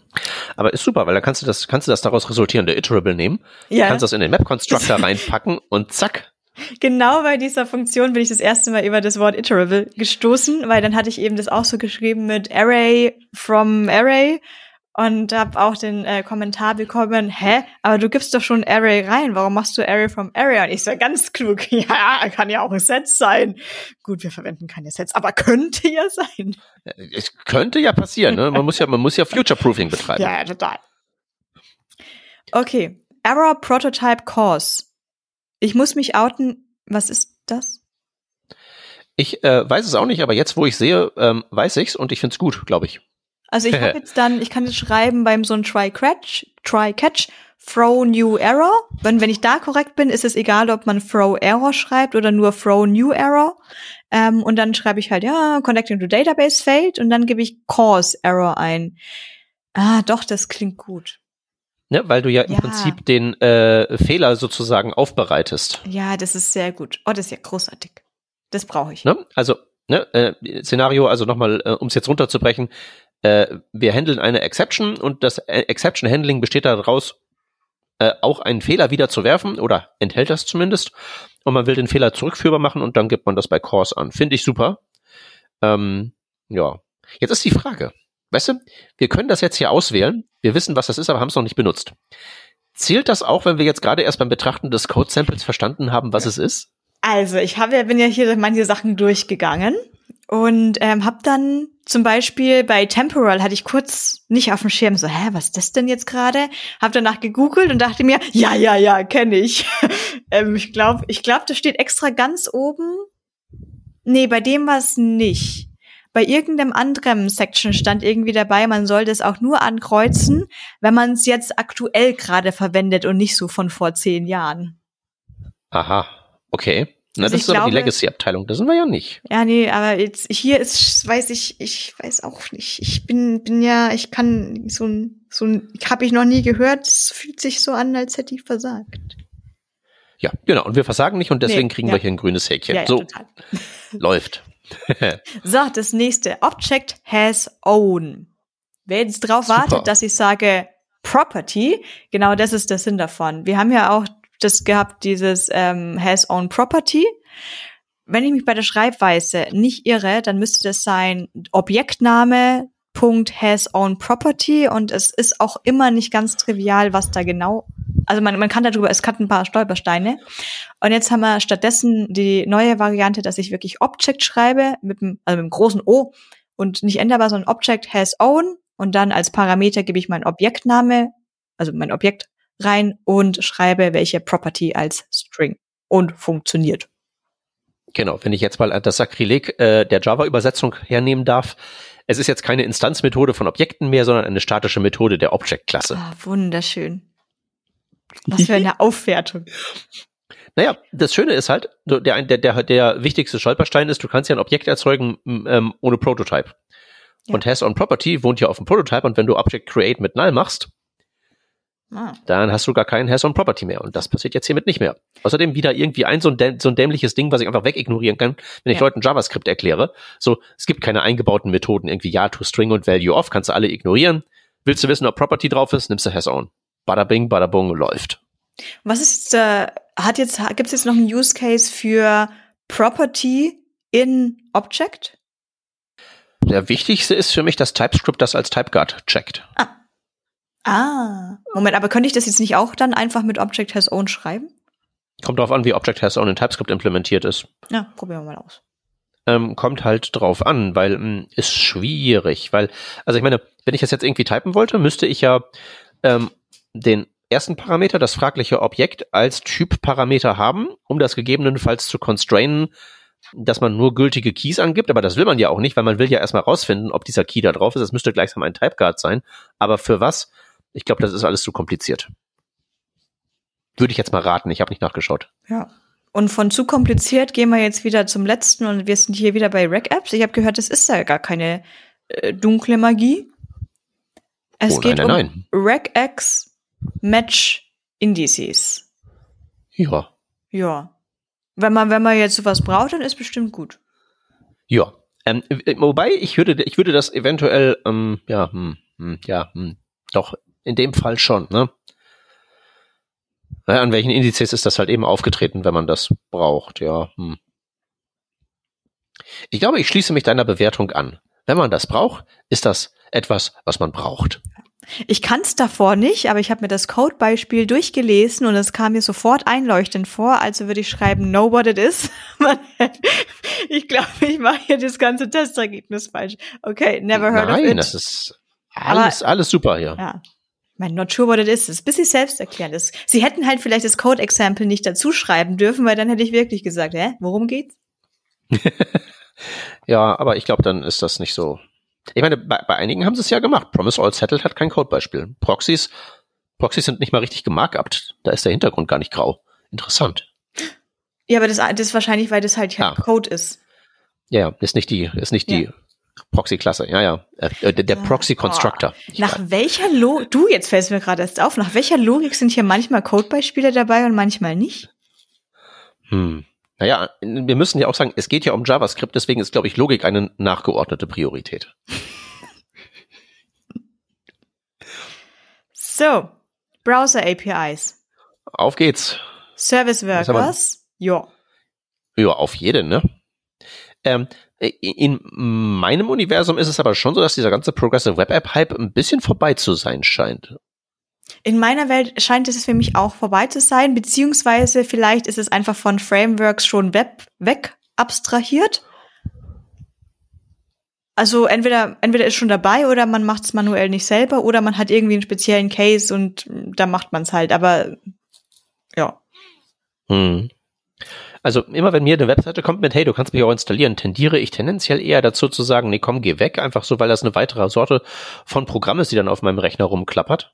Ja. Und ich habe ja schon zwei Sorten von Programmen, nämlich die normalen Programme und die, die halt als Tab in meinem Browser wohnen. Ja. Und so ein Hybrid brauche ich nicht unbedingt. Ja. So gefühlt. Also hier, wir haben jetzt wieder die Antwortmöglichkeiten, wie hab's noch nie gehört, ich weiß, was ist, aber noch nie benutzt oder ich hab's benutzt. Wir, es geht jetzt nicht drum, hab's schon mal benutzt, will ich es wieder benutzen. Ähm, hab's schon mal benutzt, Punkt. Ja, ich würde es auch wieder benutzen, wenn der Use Case sich bieten würde, aber irgendwie ja, er wird sich halt schon bieten, aber es ist halt alles irgendwie noch so. Also man, man vergrößert dann ja das Problem mit, ich will eine Web-App publizieren, das ja an sich genommen schon keine Trivialität ist. Das wird dadurch nicht wirklich einfacher, wenn man das noch dazu packt. Ja. Und der Mehrwert manchmal nicht ganz so klar. Deswegen, also ich würde sagen, haben wir benutzt und enthalten uns jedes weiteren Kommentars über die Toten nur Gutes. Genau. Das nächste ist, hat, ich finde, es ist, schaut immer so schön aus. Intel also Internationalization. Ähm, hier mein ähnlicher Punkt wieder wieder vor. Ich habe halt eine ähm, kleine Library für Internationalization und kümmere mich um nichts weiteres. Ja. Ich verrichte keine ehrliche Arbeit, die Internationalisierung bräuchte, von daher stellt sich das Problem nicht, aber wir wissen, was es ist. Ja, für Open Source ähm, Leute wahrscheinlich wichtiger. Ich benutze dann die Open Source und sage ne Danke oder spendiere einen Kaffee. Kaffee. so macht man das. So, Gut. WebGL ist weit entfernt von dem, was ich im Alltag tue. Also irgendwann in der frühen Kreidezeit habe ich mal einen WebGL-Shader geschrieben, einfach nur zum Ausprobieren. Und dann habe ich so eine grüne, so ein grünes Quadrat im Browser gehabt und habe da irgendwie 50 Zeilen für gebraucht und habe so gedacht, aha, ich mache jetzt wieder Background Color Green. Ich habe das im Studium gehabt. Ich weiß nicht mehr, ob Bachelor oder Master. Und ich dachte, das wird jetzt total geil. Und wir mussten irgendwie einen Roboter zeichnen und den Arm schwenken lassen von dem Roboter. Nee, das war, also, er hat keinen Spaß. Also da fand ich so Nee. Turing-Maschine und Deterministik und sowas ausrechnen und äh, Matrixen auszurechnen und Hashtabs, Ha- Hashtables auf Papier zu schreiben, hat mir mehr Spaß gemacht. Ja, das ist, äh, da, da, da gehe ich mit. Nur bei mir waren es keine Hashtables, sondern mehr so der Untergang des Römischen Reiches. Aber wir haben es beide benutzt, ja? Ja, wir haben es beide benutzt. Ja, Ähm, hallo. Ah, ah, stimmt, wir fragen uns ja gar nicht. Ja, ja, äh, hab's benutzt, thumbs up. Web Animations habe ich nicht benutzt. Nicht, nicht, ein, nicht ein einziges Mal Element.animate. Keyframes pass- angeben. ernsthaft, äh, tatsächlich kein einziges Mal. Bei View bekommst du Transitions out of the box mit. Da- Es gibt die Komponente Transition, da kannst du ein bisschen Werte angeben. Und weiter ging's bei meinen Use Cases bisher nicht. Das, ich sage jetzt nicht, dass das gut oder schlecht ist, aber ist einfach so. Das ist halt die Pest der modernen Web-Frameworks, Ja. wo manche Sachen so einfach sein könnten wie, ah, okay, es ist hier gerade ein Ereignis passiert und dann soll bitte schön als Nebenwirkung gleichsam die Animation abgespielt werden.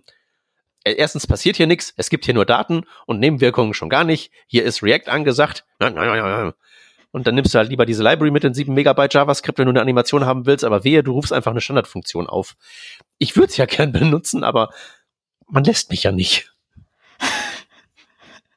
Ja, so ist das. Dann kommen, dann kommen wir zur WebRTC. Real-Time Communication. Käme uns ja Chat. nicht in den Sinn, jemals WebRTC zu benutzen. Nee. Wird natürlich eine Library. Wir hier im, im Ich wollte jetzt mehr so auf unseren Zencaster-Call anspielen. Ah. Stimmt. Ne?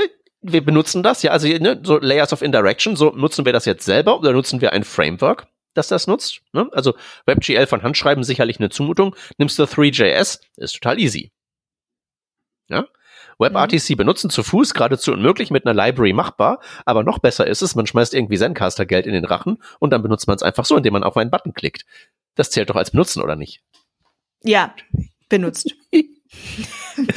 Wir machen uns halt die Welt, wie sie uns gefällt. Nicht wahr? Aber ich meine, hey, das ist wirklich mal ein Webstandard, wo man wirklich sagen kann, der ist ja wirklich binnen kürzester Zeit zum de facto Standard geworden. Ja. Oder? Hast du noch irgendwelche Software auf deiner Kiste, womit du regelmäßig irgendwelche Calls durchführst und das findet nicht im Browser statt? So, die ganzen Skypes und so sind einfach bei mir komplett verschwunden. Das ist Ja, einfach immer Browser-Tab aufmachen. Was ist Zoom?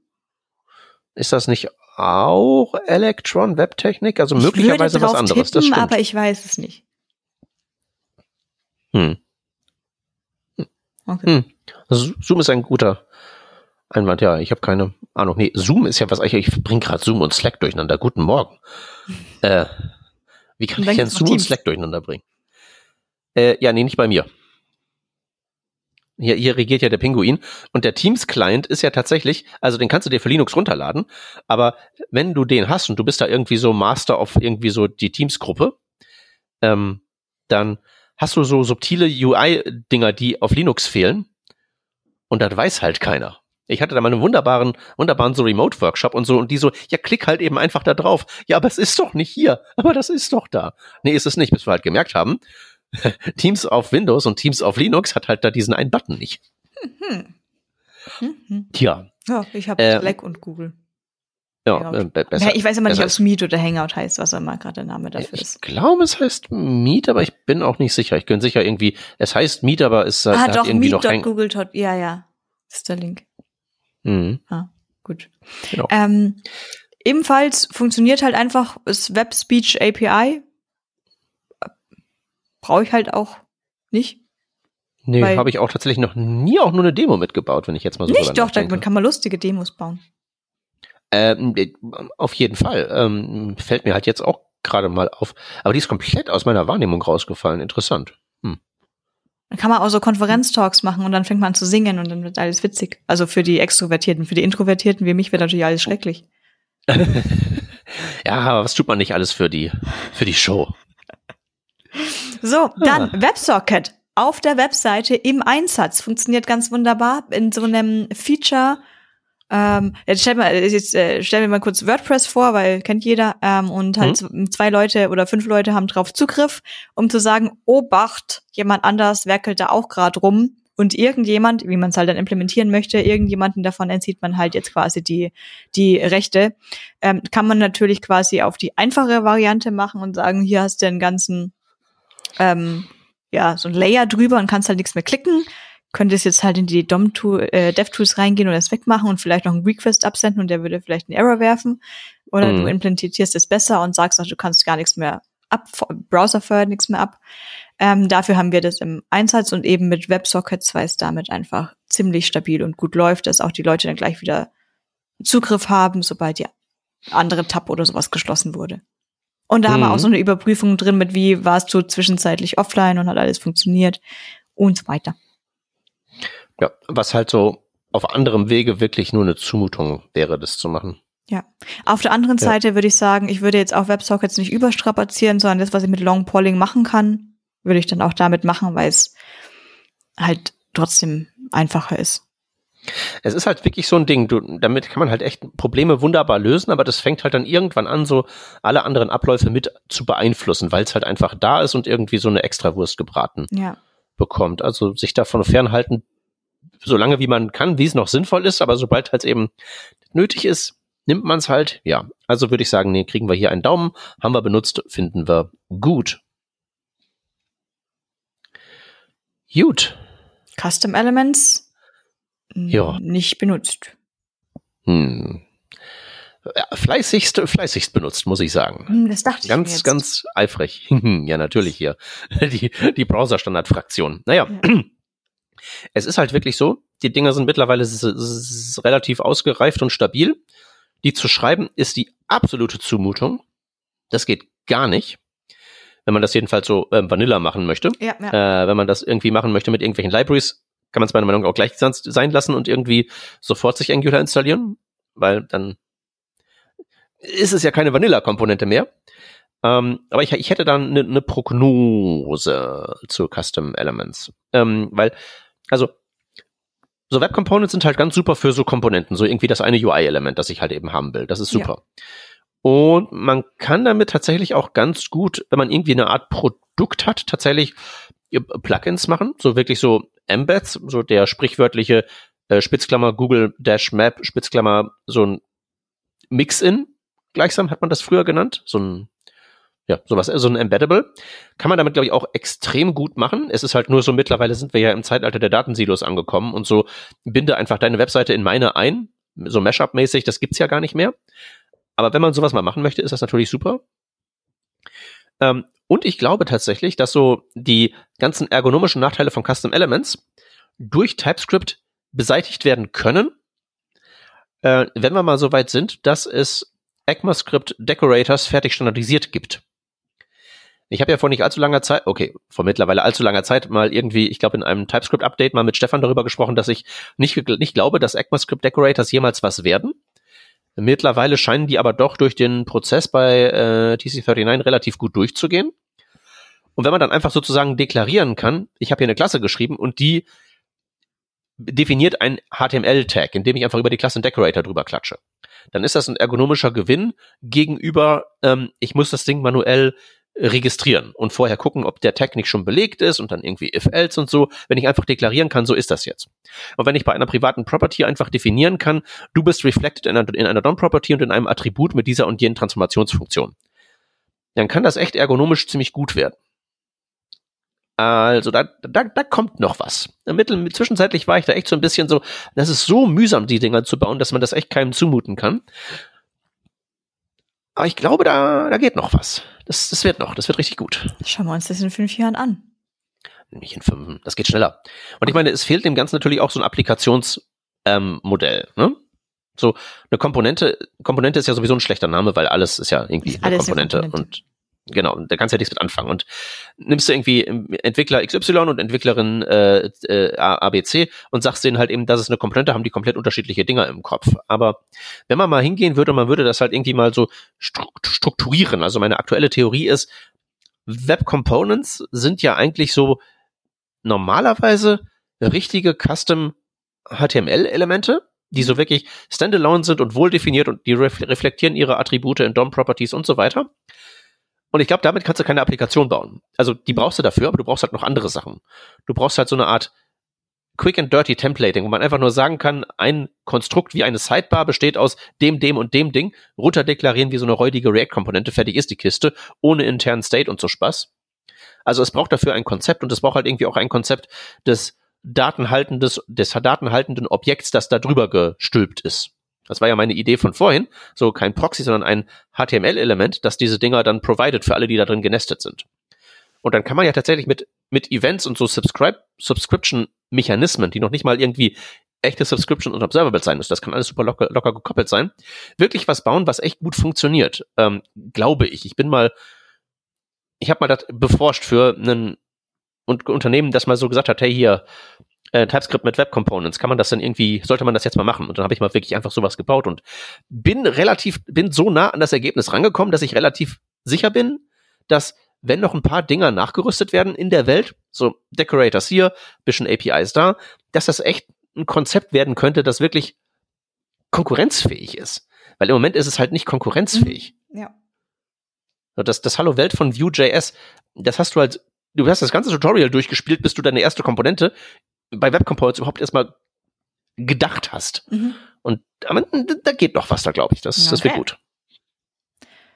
Als nächstes haben wir Shadow DOM. Ähm, ganz klar ähm, habe ich benutzt, weil habe ja Vue benutzt. Äh, ganz klar habe ich Shadow DOM benutzt. Ach, das ist da einfach so mit drin? Also ähm, automatisch verwendet das Shadow DOM? Ja, irgendein DOM verwendet es im Endeffekt. Virtual DOM, Shadow DOM. Ich kümmere ja, mich Shadow DOM ist ja Shadow DOM ist ja dieses Web, dieses Web Component Ding für ähm, du kommst hier nicht rein. Die beim Number Input, die kleinen Pfeile. Ja, ich drücke das anders aus. Das, sti das stimmt so natürlich nicht. Aber ich kümmere mich nicht drum, weil ich habe Frameworks, die sich drum kümmern, dass der DOM richtig geupdatet wird. Dann meinst du das Virtual DOM? Ja, stimmt. Genau, nicht das Shadow DOM. ja, macht aber nichts, weil mm, du weißt, was es ist. Haben wir jetzt ja gerade gemerkt. Und ich habe es schon benutzt, deswegen kriegt es den Daumen, also passt das alles. Sehr gut. okay. Ähm, was haben wir noch? Äh, die Page Visibility API. Hm. Hm. Dies. Was macht die? Ähm, Tab ist nicht fokussiert, kriegst du mit und kannst so, dann irgendwie so. Arbeit reduzieren. Ja. Ja, das klingt interessant. Klingt interessant, ist aber auch so ein bisschen Tragedy of the Commons, ne? Also, weil wenn du das nicht benutzt, dann leiden ja andere drunter. Ja du, du frisst ja Ressourcen, aber du frisst ja die Ressourcen von wem anders. Also muss dich das ja streng genommen so richtig nicht äh, ähm, stören. Also du bist ein besserer Mitbürger und du beschmierst die Bushaltestelle halt eben nicht mit deinem Ressourcenverbrauch, aber pff, ne? Ja gut, wenn ich mir aber den, auch den Accessibility State im Web anschaue, dann sind wir da eh nicht so dolle. Eben. Freundlich zu sein. Eben, also ich würde sagen, Page Visibility API wissen wir, benutzt haben wir es noch nicht, wenn ich dich jetzt richtig verstanden habe. Und nee. man sollte so eine Art Name-and-Shame-Kampagne starten für alle ressourcenhungrigen also, Dinger, die im Hintergrund. Ich, ich überlege gerade, was spannend sein könnte, wäre, wenn ich jetzt zum Beispiel ein Video pausiere, wenn ich jetzt weggehe. Ich weiß aber gar nicht, ob das nicht automatisch passiert. Und dann frage ich mich, Videos spiele ich ja auch eigentlich eh über einen, wahrscheinlich wieder eine Library ein, die sich schon drum kümmert. Ähm, ja, gut, aber. Oder ne, äh, jetzt fällt mir gerade was ein. Wir haben, ähm, wir benutzen confetti.js, weil wenn man da auf einen bestimmten Button drückt, dann kommt Konfetti, ist ein Highlight. Und da ist mir schon oft aufgefallen, ähm, wenn ich das lokal laufen lasse, dann laufen bei mir so Background-Shops, die laufen so ein bisschen. Deswegen hm. mache ich immer, dann drücke ich auf den Button, kommt Konfetti. Ich weiß aber schon, auf dem Loco-Host dauert es kurz zehn Sekunden und gehe woanders hin und komme zurück und erst dann sehe ich das Konfetti zu Ende gehen. Ich weiß aber nicht, ah. ob, das ah. überhaupt, ob das überhaupt notwendig ist oder ob das nicht eh im Browser drin ist. Ich bin mir unsicher. Hm. Hm, ja, hm, das können nur die Kommentare zu dieser Revision klären, glaube ich. Mhm. Nächste Antwort gilt auch für Broadcast Channel API. Da muss ich ganz ehrlich sagen, ich weiß nicht mal, was das ist. Ja, aber das klingt doch schon so, als würde ich was broadcasten an verschiedene Windows, an verschiedene Tabs oder vielleicht an alle iFrames auf einer. Jetzt frage ich mich, ist das über den ganzen Browser oder vielleicht nur in meinem Tab Broadcast dann alles. Obwohl, nee, da hätte ich ja Ähm, auch Window Post Message. Äh, ja, aber dann musst du die ja für kennen. Ja, Du musst ja, um an einen iFrame das zu schicken, musst du es ja adressieren können. Und Broadcast Channel, wenn ich das jetzt gerade bei MPN, NP, äh, NPM, meine Fresse, MDN, nicht NPM, da finde ich keine Informationen, da finde ich nur Megabytes. Äh, so sehe, dann ist es wirklich zum, ja, äh, Post, Post-Message-mäßig, nur halt eben, wird halt eben gebroadcastet an alle, die halt da relevant sind und das wären halt eben die Dinge auf demselben Origin, also all die Windows und Tabs und Frames und so weiter. Ähm, also der Top-Level-Begriff, den du gesucht hast, Browsing-Kontext, mhm. Ne? Also alles, was halt irgendwie so eine Instanz da drin ist, die würden damit dann adressiert werden. Genau, Ich glaub, kannst das eine kann- Instanz von machen. ziemlich Ja. gut sein im, im Bereich von, wenn man jetzt wirklich komplizierte Webseiten hat mit mehreren Microfrontends und mehreren Sourcen, wo alles herkommt. Ähm, jetzt in dem Bereich von, ich habe halt meine kleine Next Remix, Next Whatever App, ähm, ist es nicht notwendig. Mm, Naja, aber dann, wenn das jetzt sozusagen einfach nur Microfrontends in einem Browsing-Kontext, also in einem Tab wären, dann könntest du ja zum Broadcasten einfach irgendwelche Events auf das Window schmeißen. Den Broadcast-Channel brauchst du ja, wenn du nicht ein geschertes Window-Objekt hast, Ja. sondern viele verschiedene Fenster offen hast. Guter Punkt. Stimmt. Ne? Also Multifenster-App wäre da mehr so der Use Case. Was, Ach, Was weißt nett du, wäre, dann wenn das fällt so mir ginge. jetzt doch irgendwie, dann, da, da denke ich mal drüber nach. Könnte könnte interessant werden. Na, die spannende Frage ist halt, ob man sozusagen sämtlichen Kommunikationsfluss, also du hast jetzt irgendwie deinen Nachrichtenbus und der ist halt eben aktuell dein Window-Objekt. Kann man da einfach eins zu eins einen Broadcast-Channel für einsetzen und hat man dann automatisch eine multifensterfähige App? Das wäre halt nett, wenn das ginge. Ich, du bist doch du bist doch unser Proof of Concept 80-20-Typ. Ja. Lass mal was bauen. Okay. Ähm, alles klar, Captain, dann werde ich das mal äh, tun. Mache ich tatsächlich. Ich muss zwar jetzt am Wochenende ganz viel Weihnachtsdeko anbringen, aber wenn ich da mal zwischendurch mich an einen der Computer setzen darf, dann werde ich das mal tun. Oh, übrigens, wir müssen alle noch einen Adventskranz machen, weil äh, ich habe festgestellt, dass wir schon ja vor Dezember erst einen Advent haben. Und ich als äh, streng gläubige bayerische Bürgerin muss natürlich die erste Kerze anzünden. Äh, wir sind maximal ungläubige, äh, weit weg von Bayern befindliche, gerade noch eben als Bürger durchgehende Personen. Aber in diesem Haushalt, wenn auch nur Weihnachten in die Nähe rückt, ne? also das können jetzt leider die Zuhörer nicht sehen, aber siehst du da im Hintergrund hinter mir die ja. ganzen Adventskalender? Ja. Nee, Und beim nächsten Mal, wenn ich hier bin, wirst du es nicht wiedererkennen hier alles. Ich habe ja keinen Kranz, ich bin so ganz modern, ich habe so ein Brett. Ein Brett. Ja, wir hatten, Ja. wir hatten, wir hatten so einen, äh, einen, einen, einen Kasten hatten wir früher mal. Den haben wir mal irgendwo im, im Gartencenter gekauft. Und das war dann unser, also es war kein Adventskranz, weil es halt eben ein Kasten war. Aber in dem Kasten war so viel Kram, dass es auch schon irgendwie kranzig wurde und wir haben uns dann am Ende auf die Sprachregelung Adventskrasten geeinigt. Sehr gut. Und jetzt haben wir einen riesigen Kranz, der von einer Decke hängt, die gerade eben in der Lage ist, das zu supporten, weil das ja ein klappriger Altbau ist. Könnte man jetzt Hm. den klapprigen Altbau finden, indem man die Geolocation API verwendet? Ähm, da geht das, glaube ich, relativ gut, weil große Fenster. da kann man den Satelliten noch raussehen. Ja, So. der Geolocation API. Ähm, damals, ich glaube, irgendwie so das zweite Kapitel im HTML5-Buch nach der Einführung. Hm? So alt ist das schon. Hab seither auch nicht mehr benutzt. Ich brauche halt keine Karten. Ne? Es ist, es, ich glaube auch, das Problem ist halt eben damit auch, dass, ähm, also einfach nur orten, hier bin ich jetzt, für irgendwie so dein, Ja. ähm, ich bestelle mir jetzt Essen. Ne? Das könnte ja. Ja. ganz sinnvoll sein. Und das klappt auch, glaube ich, ganz gut. Ähm, aber so dieses Position Tracking, wenn du halt irgendwie deine Fitness-App im Web bauen willst, das leidet, glaube ich, echt hart darunter, dass so diese Überwachungsprozesse auf Mobilgeräten wegen ähm, Batterieschonung echt hart gedrosselt werden. Ja. Und wenn der Browser irgendwie im Hintergrund ist, dann ist sowieso ähm, alles vorbei. Und darunter leidet das alles so ein bisschen.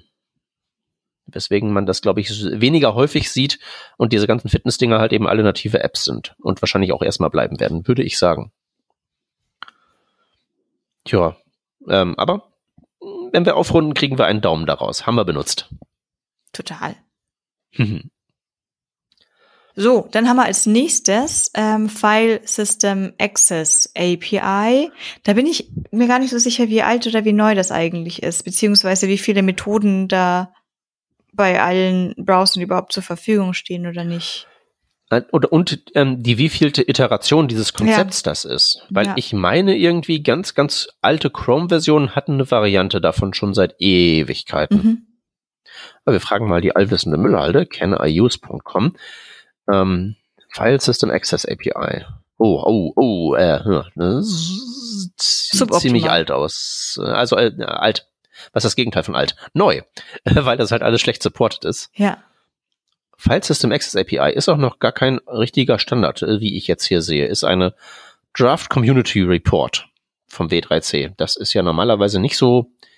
Also, wenn das jetzt jemand regelmäßig benutzen würde, würde ich mich halt eben auch, ich würde es hinterfragen. Ja.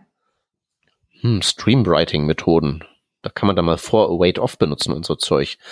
Das ist schon sehr spannend, aber ich glaube, das muss dafür erstmal zumindest mal einen Working Draft bekommen und nicht, und nicht sowas hier.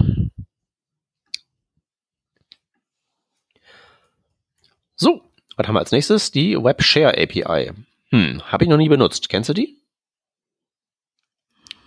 Ja, ich kenne, ich habe mal Navigator.share gehört und jetzt äh, bin ich auch schon fertig. Genau, das ist das. Ja, aber ich weiß nicht, was es tut. Also ich, ich weiß, ich habe mal davon gehört, aber ich könnte es jetzt nicht erklären, was es tut.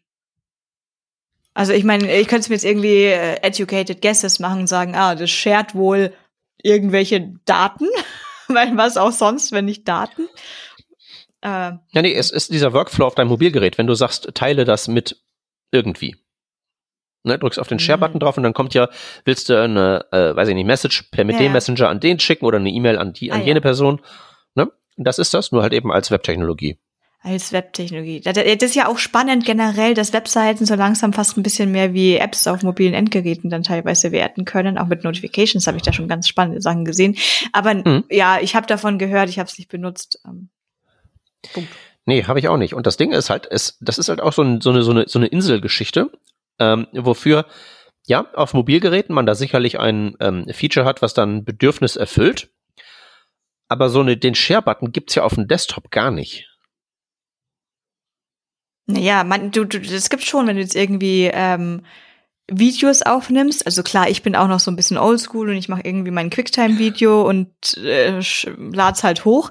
Aber es gibt ja auch so Tools wie Loom. Und dann erstellt man da halt sein 5-Minuten-Video. Das kann man dann schicken. Und das, da gibt's ja, da gibt's ja ganz viele Share-Links. Ähm, das sind halt Buttons, die dann eigene Modalimplementierungen haben und hat halt alles seine eigene, wie gesagt, Implementierung, ob du jetzt den Embed-Links haben willst oder den Share-Link oder ob du ein iFrame, also alles Mögliche kriegst du ja angeboten. Oder bei Google Das ist ja schon noch ein bisschen was anderes, als wenn ich auf meinem Telefon einfach irgendeinen Messenger installiere. Ja und irgendeinen Fotogalerie-Manager installiere und die beiden wissen nichts voneinander, aber die haben halt eben einfach ein Protokoll eingebaut, mit dem ich aus der Fotogalerie was an den Messenger schicken kann, ohne dass die beiden was voneinander wissen müssen. Ja. So ein Mechanismus jetzt irgendwie im so einem normalen Windows-Rechner gibt's ja nicht. So ein Protokoll, oder? Ich denke nicht. Ja. Also wie gesagt, auch das, was ich, das Beispiel, was ich gerade meinte, ist halt eine Eigenimplementierung von Share. Dann bekommst du einen Link und musst ja selber irgendwo anders hingehen. Das ist ja nicht so, ja. teil das über Slack mit der Person, wie ich es auf dem Handy vielleicht mhm. machen könnte. Genau. Ja, aber das ist halt der Workflow, der das supported wird. Und das ist ja schon ein bisschen seltsam, hier eine API zu haben, ähm, die halt sozusagen eine Sorte von Device irgendwie ganz gut bespielt, aber wo ich halt irgendwie so auf dem Desktop, also ne, ich habe jetzt einen Share-Button hier in meinem Chrome, ne? Anscheinend, Seite teilen, kann ich draufdrücken. Link kopieren an meine Geräte senden, also irgendwas gibt's da schon. Mhm. Aber üblich ist das ja nicht. Oder vielleicht hm. sind wir zu alt. Link teilen über LinkedIn. Das ist aber garantiert nicht etwas, was irgendwie der aus meinem Nutzerverhalten ermittelt hat. das ist Hardcode, da bin ich mir sicher. Hm, naja. Oder vielleicht liege ich auch einfach falsch, aber es ist halt interessant, so diese Dinger zu sehen. Das, das Step sammelt ja diese ganzen APIs einfach immer so einem Laufe der Zeit. Und sollte eines Tages irgendwie mal das Smartphone so außer Mode kommen, da bin ich ja mal sehr gespannt, was dann mit den ganzen APIs los ist. Ob das sowas ist wie irgendwie so der MediaType TV in CSS heutzutage wo man irgendwie so sagt, so alleine, alleine die Aussage, es gäbe ein Mediatype TV, ist in der modernen Welt so ein Kategoriefehler. äh, wer weiß, wer weiß. So, kommen wir zum, zum, zum letzten Ding für heute. Wir haben noch extrem viele Features vor uns, aber es konnte ja keiner ahnen, dass wir hier echt übelst abschweifen und jetzt 90 Minuten gebraucht haben, um die ersten zwei Seiten von diesem Survey zu bearbeiten. Ja, klassische ja Developer Underestimation. Natürlich schaffen so wir alle halt Rubriken, klar. Ja, locker, locker. Komm, gib mir noch mehr Aufgaben. Können wir überhaupt eine Stunde damit füllen? Das ist ja lächerlich. So, äh, WebXR Device API habe ich garantiert noch nicht benutzt. Du? Nee, ist auch experimental und äh, dementsprechend nie. Äh, ist sie? Ah, nicht, ich denke schon. Supporting Browsers, Browser Compatibility Table. Die schaut gar nicht ah, so schlecht aus. Naja, wohl Chromium ja, Firefox nein, Safari nein. Also Chrome. Ja. Also Chrome Edge Opera auch noch. Ja, das ist aber ja eigentlich also, hm, ist ja was. Das ist eine ganze Menge Zeug. Also es scheint ja mal wieder so eine normative Kraft des Faktischen zu sein. Chrome kann das und ja, naja, Chrome ist ja auch viele andere Browser. Gibt es da irgendwo eine Spezifikation? Scroll, scroll, scroll zu. Äh, eine Group of Standards. Aha, Rendering 3D-Scenes zur Hardware, bla bla bla. Ja, ich glaube, das sind halt auch so Sachen. Also wenn man da wirklich irgendwie sagt, äh, I've used it, wenn das jemand sagt, dann wäre ich ja wirklich sehr gespannt daran, was dieser Use Case ist, weil das kann ja nur irgendwie sowas sein wie Chrome-spezifisch oder irgendwie so ein Electron-Ding. Aber so wirklich Web ist das ja, das ist alles noch zu unreif, glaube ich. Ja, aber ich meine, das ist ja das Interessante da drin, dass man das hier in dem Survey jetzt abfragt. Es waren ja schon hm. die drei letzten. Ähm, es würde mich jetzt auch nicht wundern, wenn da die Rate eher bei wenigen Prozent sind, dass die Leute es davon gehört haben, geschweige denn dann benutzt haben. Das äh, würde ich auch annehmen. Vielleicht, ich könnte jetzt drauf schätzen, dass äh, das Survey ein bisschen einen falschen Einblick dann in die Realität gibt, weil vielleicht eher die Leute, die sich eben eh tief mit solchen Sachen beschäftigt sind, eher die sind, die solche Surveys jetzt beantworten. Und ja. ähm, keine Ahnung, wenn man nicht auf Twitter oder Mastodon oder was auch immer gerade, LinkedIn, Instagram, sonst was ist, ähm, vielleicht gar nicht mitbekommen. Ja, oh ja, TikTok-Developer gibt's bestimmt auch. Ähm, ja.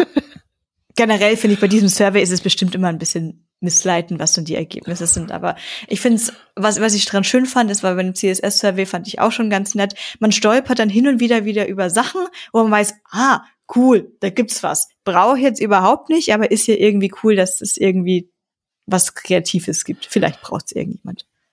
Ja, das sind so Sachen, die du äh, möglicherweise während dieser Revision nochmal extra aufgeschrieben hast, um zu sagen, oh, warte mal, das schaue ich an, das könnte eventuell genau mein Problem lösen. Ja. Da muss ich nochmal drüber nachdenken. Möglicherweise gibt es ja auch diese Fälle. Mhm.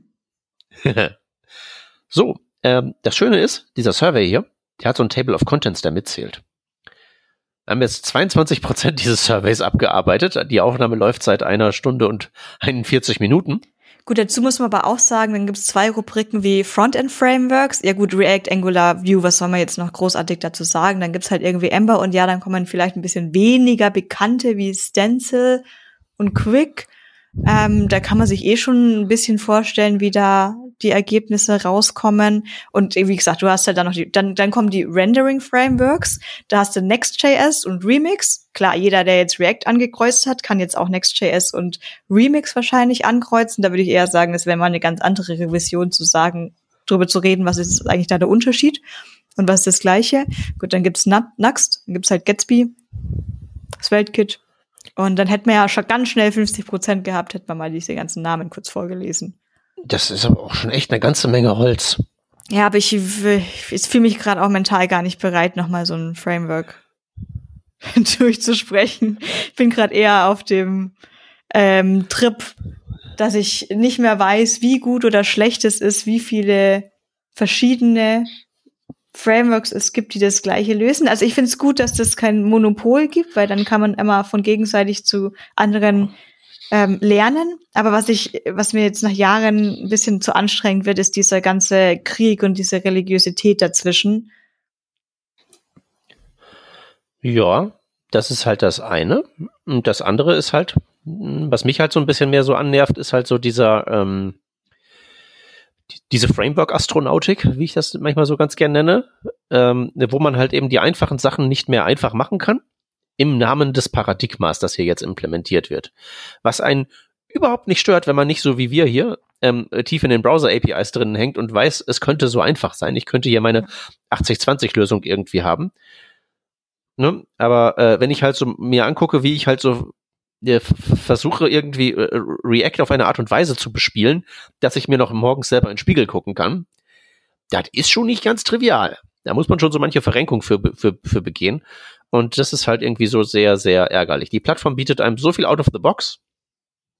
Und es ist halt nicht 100 Prozent, was sie einem bietet, aber alles von null auf nochmal neu zu implementieren und dann noch irgendwie da, also an React, was ja irgendwie ein spezifisches Problem löst, dann Next.js noch dran zu tackern, was dann wiederum so die Dinge, die React nicht löst, noch irgendwie löst, aber halt so als nachgelagerten Schritt und nicht irgendwie so von Grund auf gedacht, sondern mehr so vom, vom Ende her kommend. Das sind beides Technologien, die ich benutze. Ne? Also React und Next, da verbringe ich im Moment große Teile meines Tages mit. Deswegen erlaube ich mir halt eben da dieses vernichtende Urteil, weil ich mit denen wirklich hier ständig zu kämpfen habe. Und ich bin damit einigermaßen produktiv. Aber meine Güte, wenn ich, ich kau trotzdem dauernd auf der Tischkante rum. Ich, es könnte so einfach sein. Lass mich doch einfach eine Web-Component verwenden. Warum muss ich die,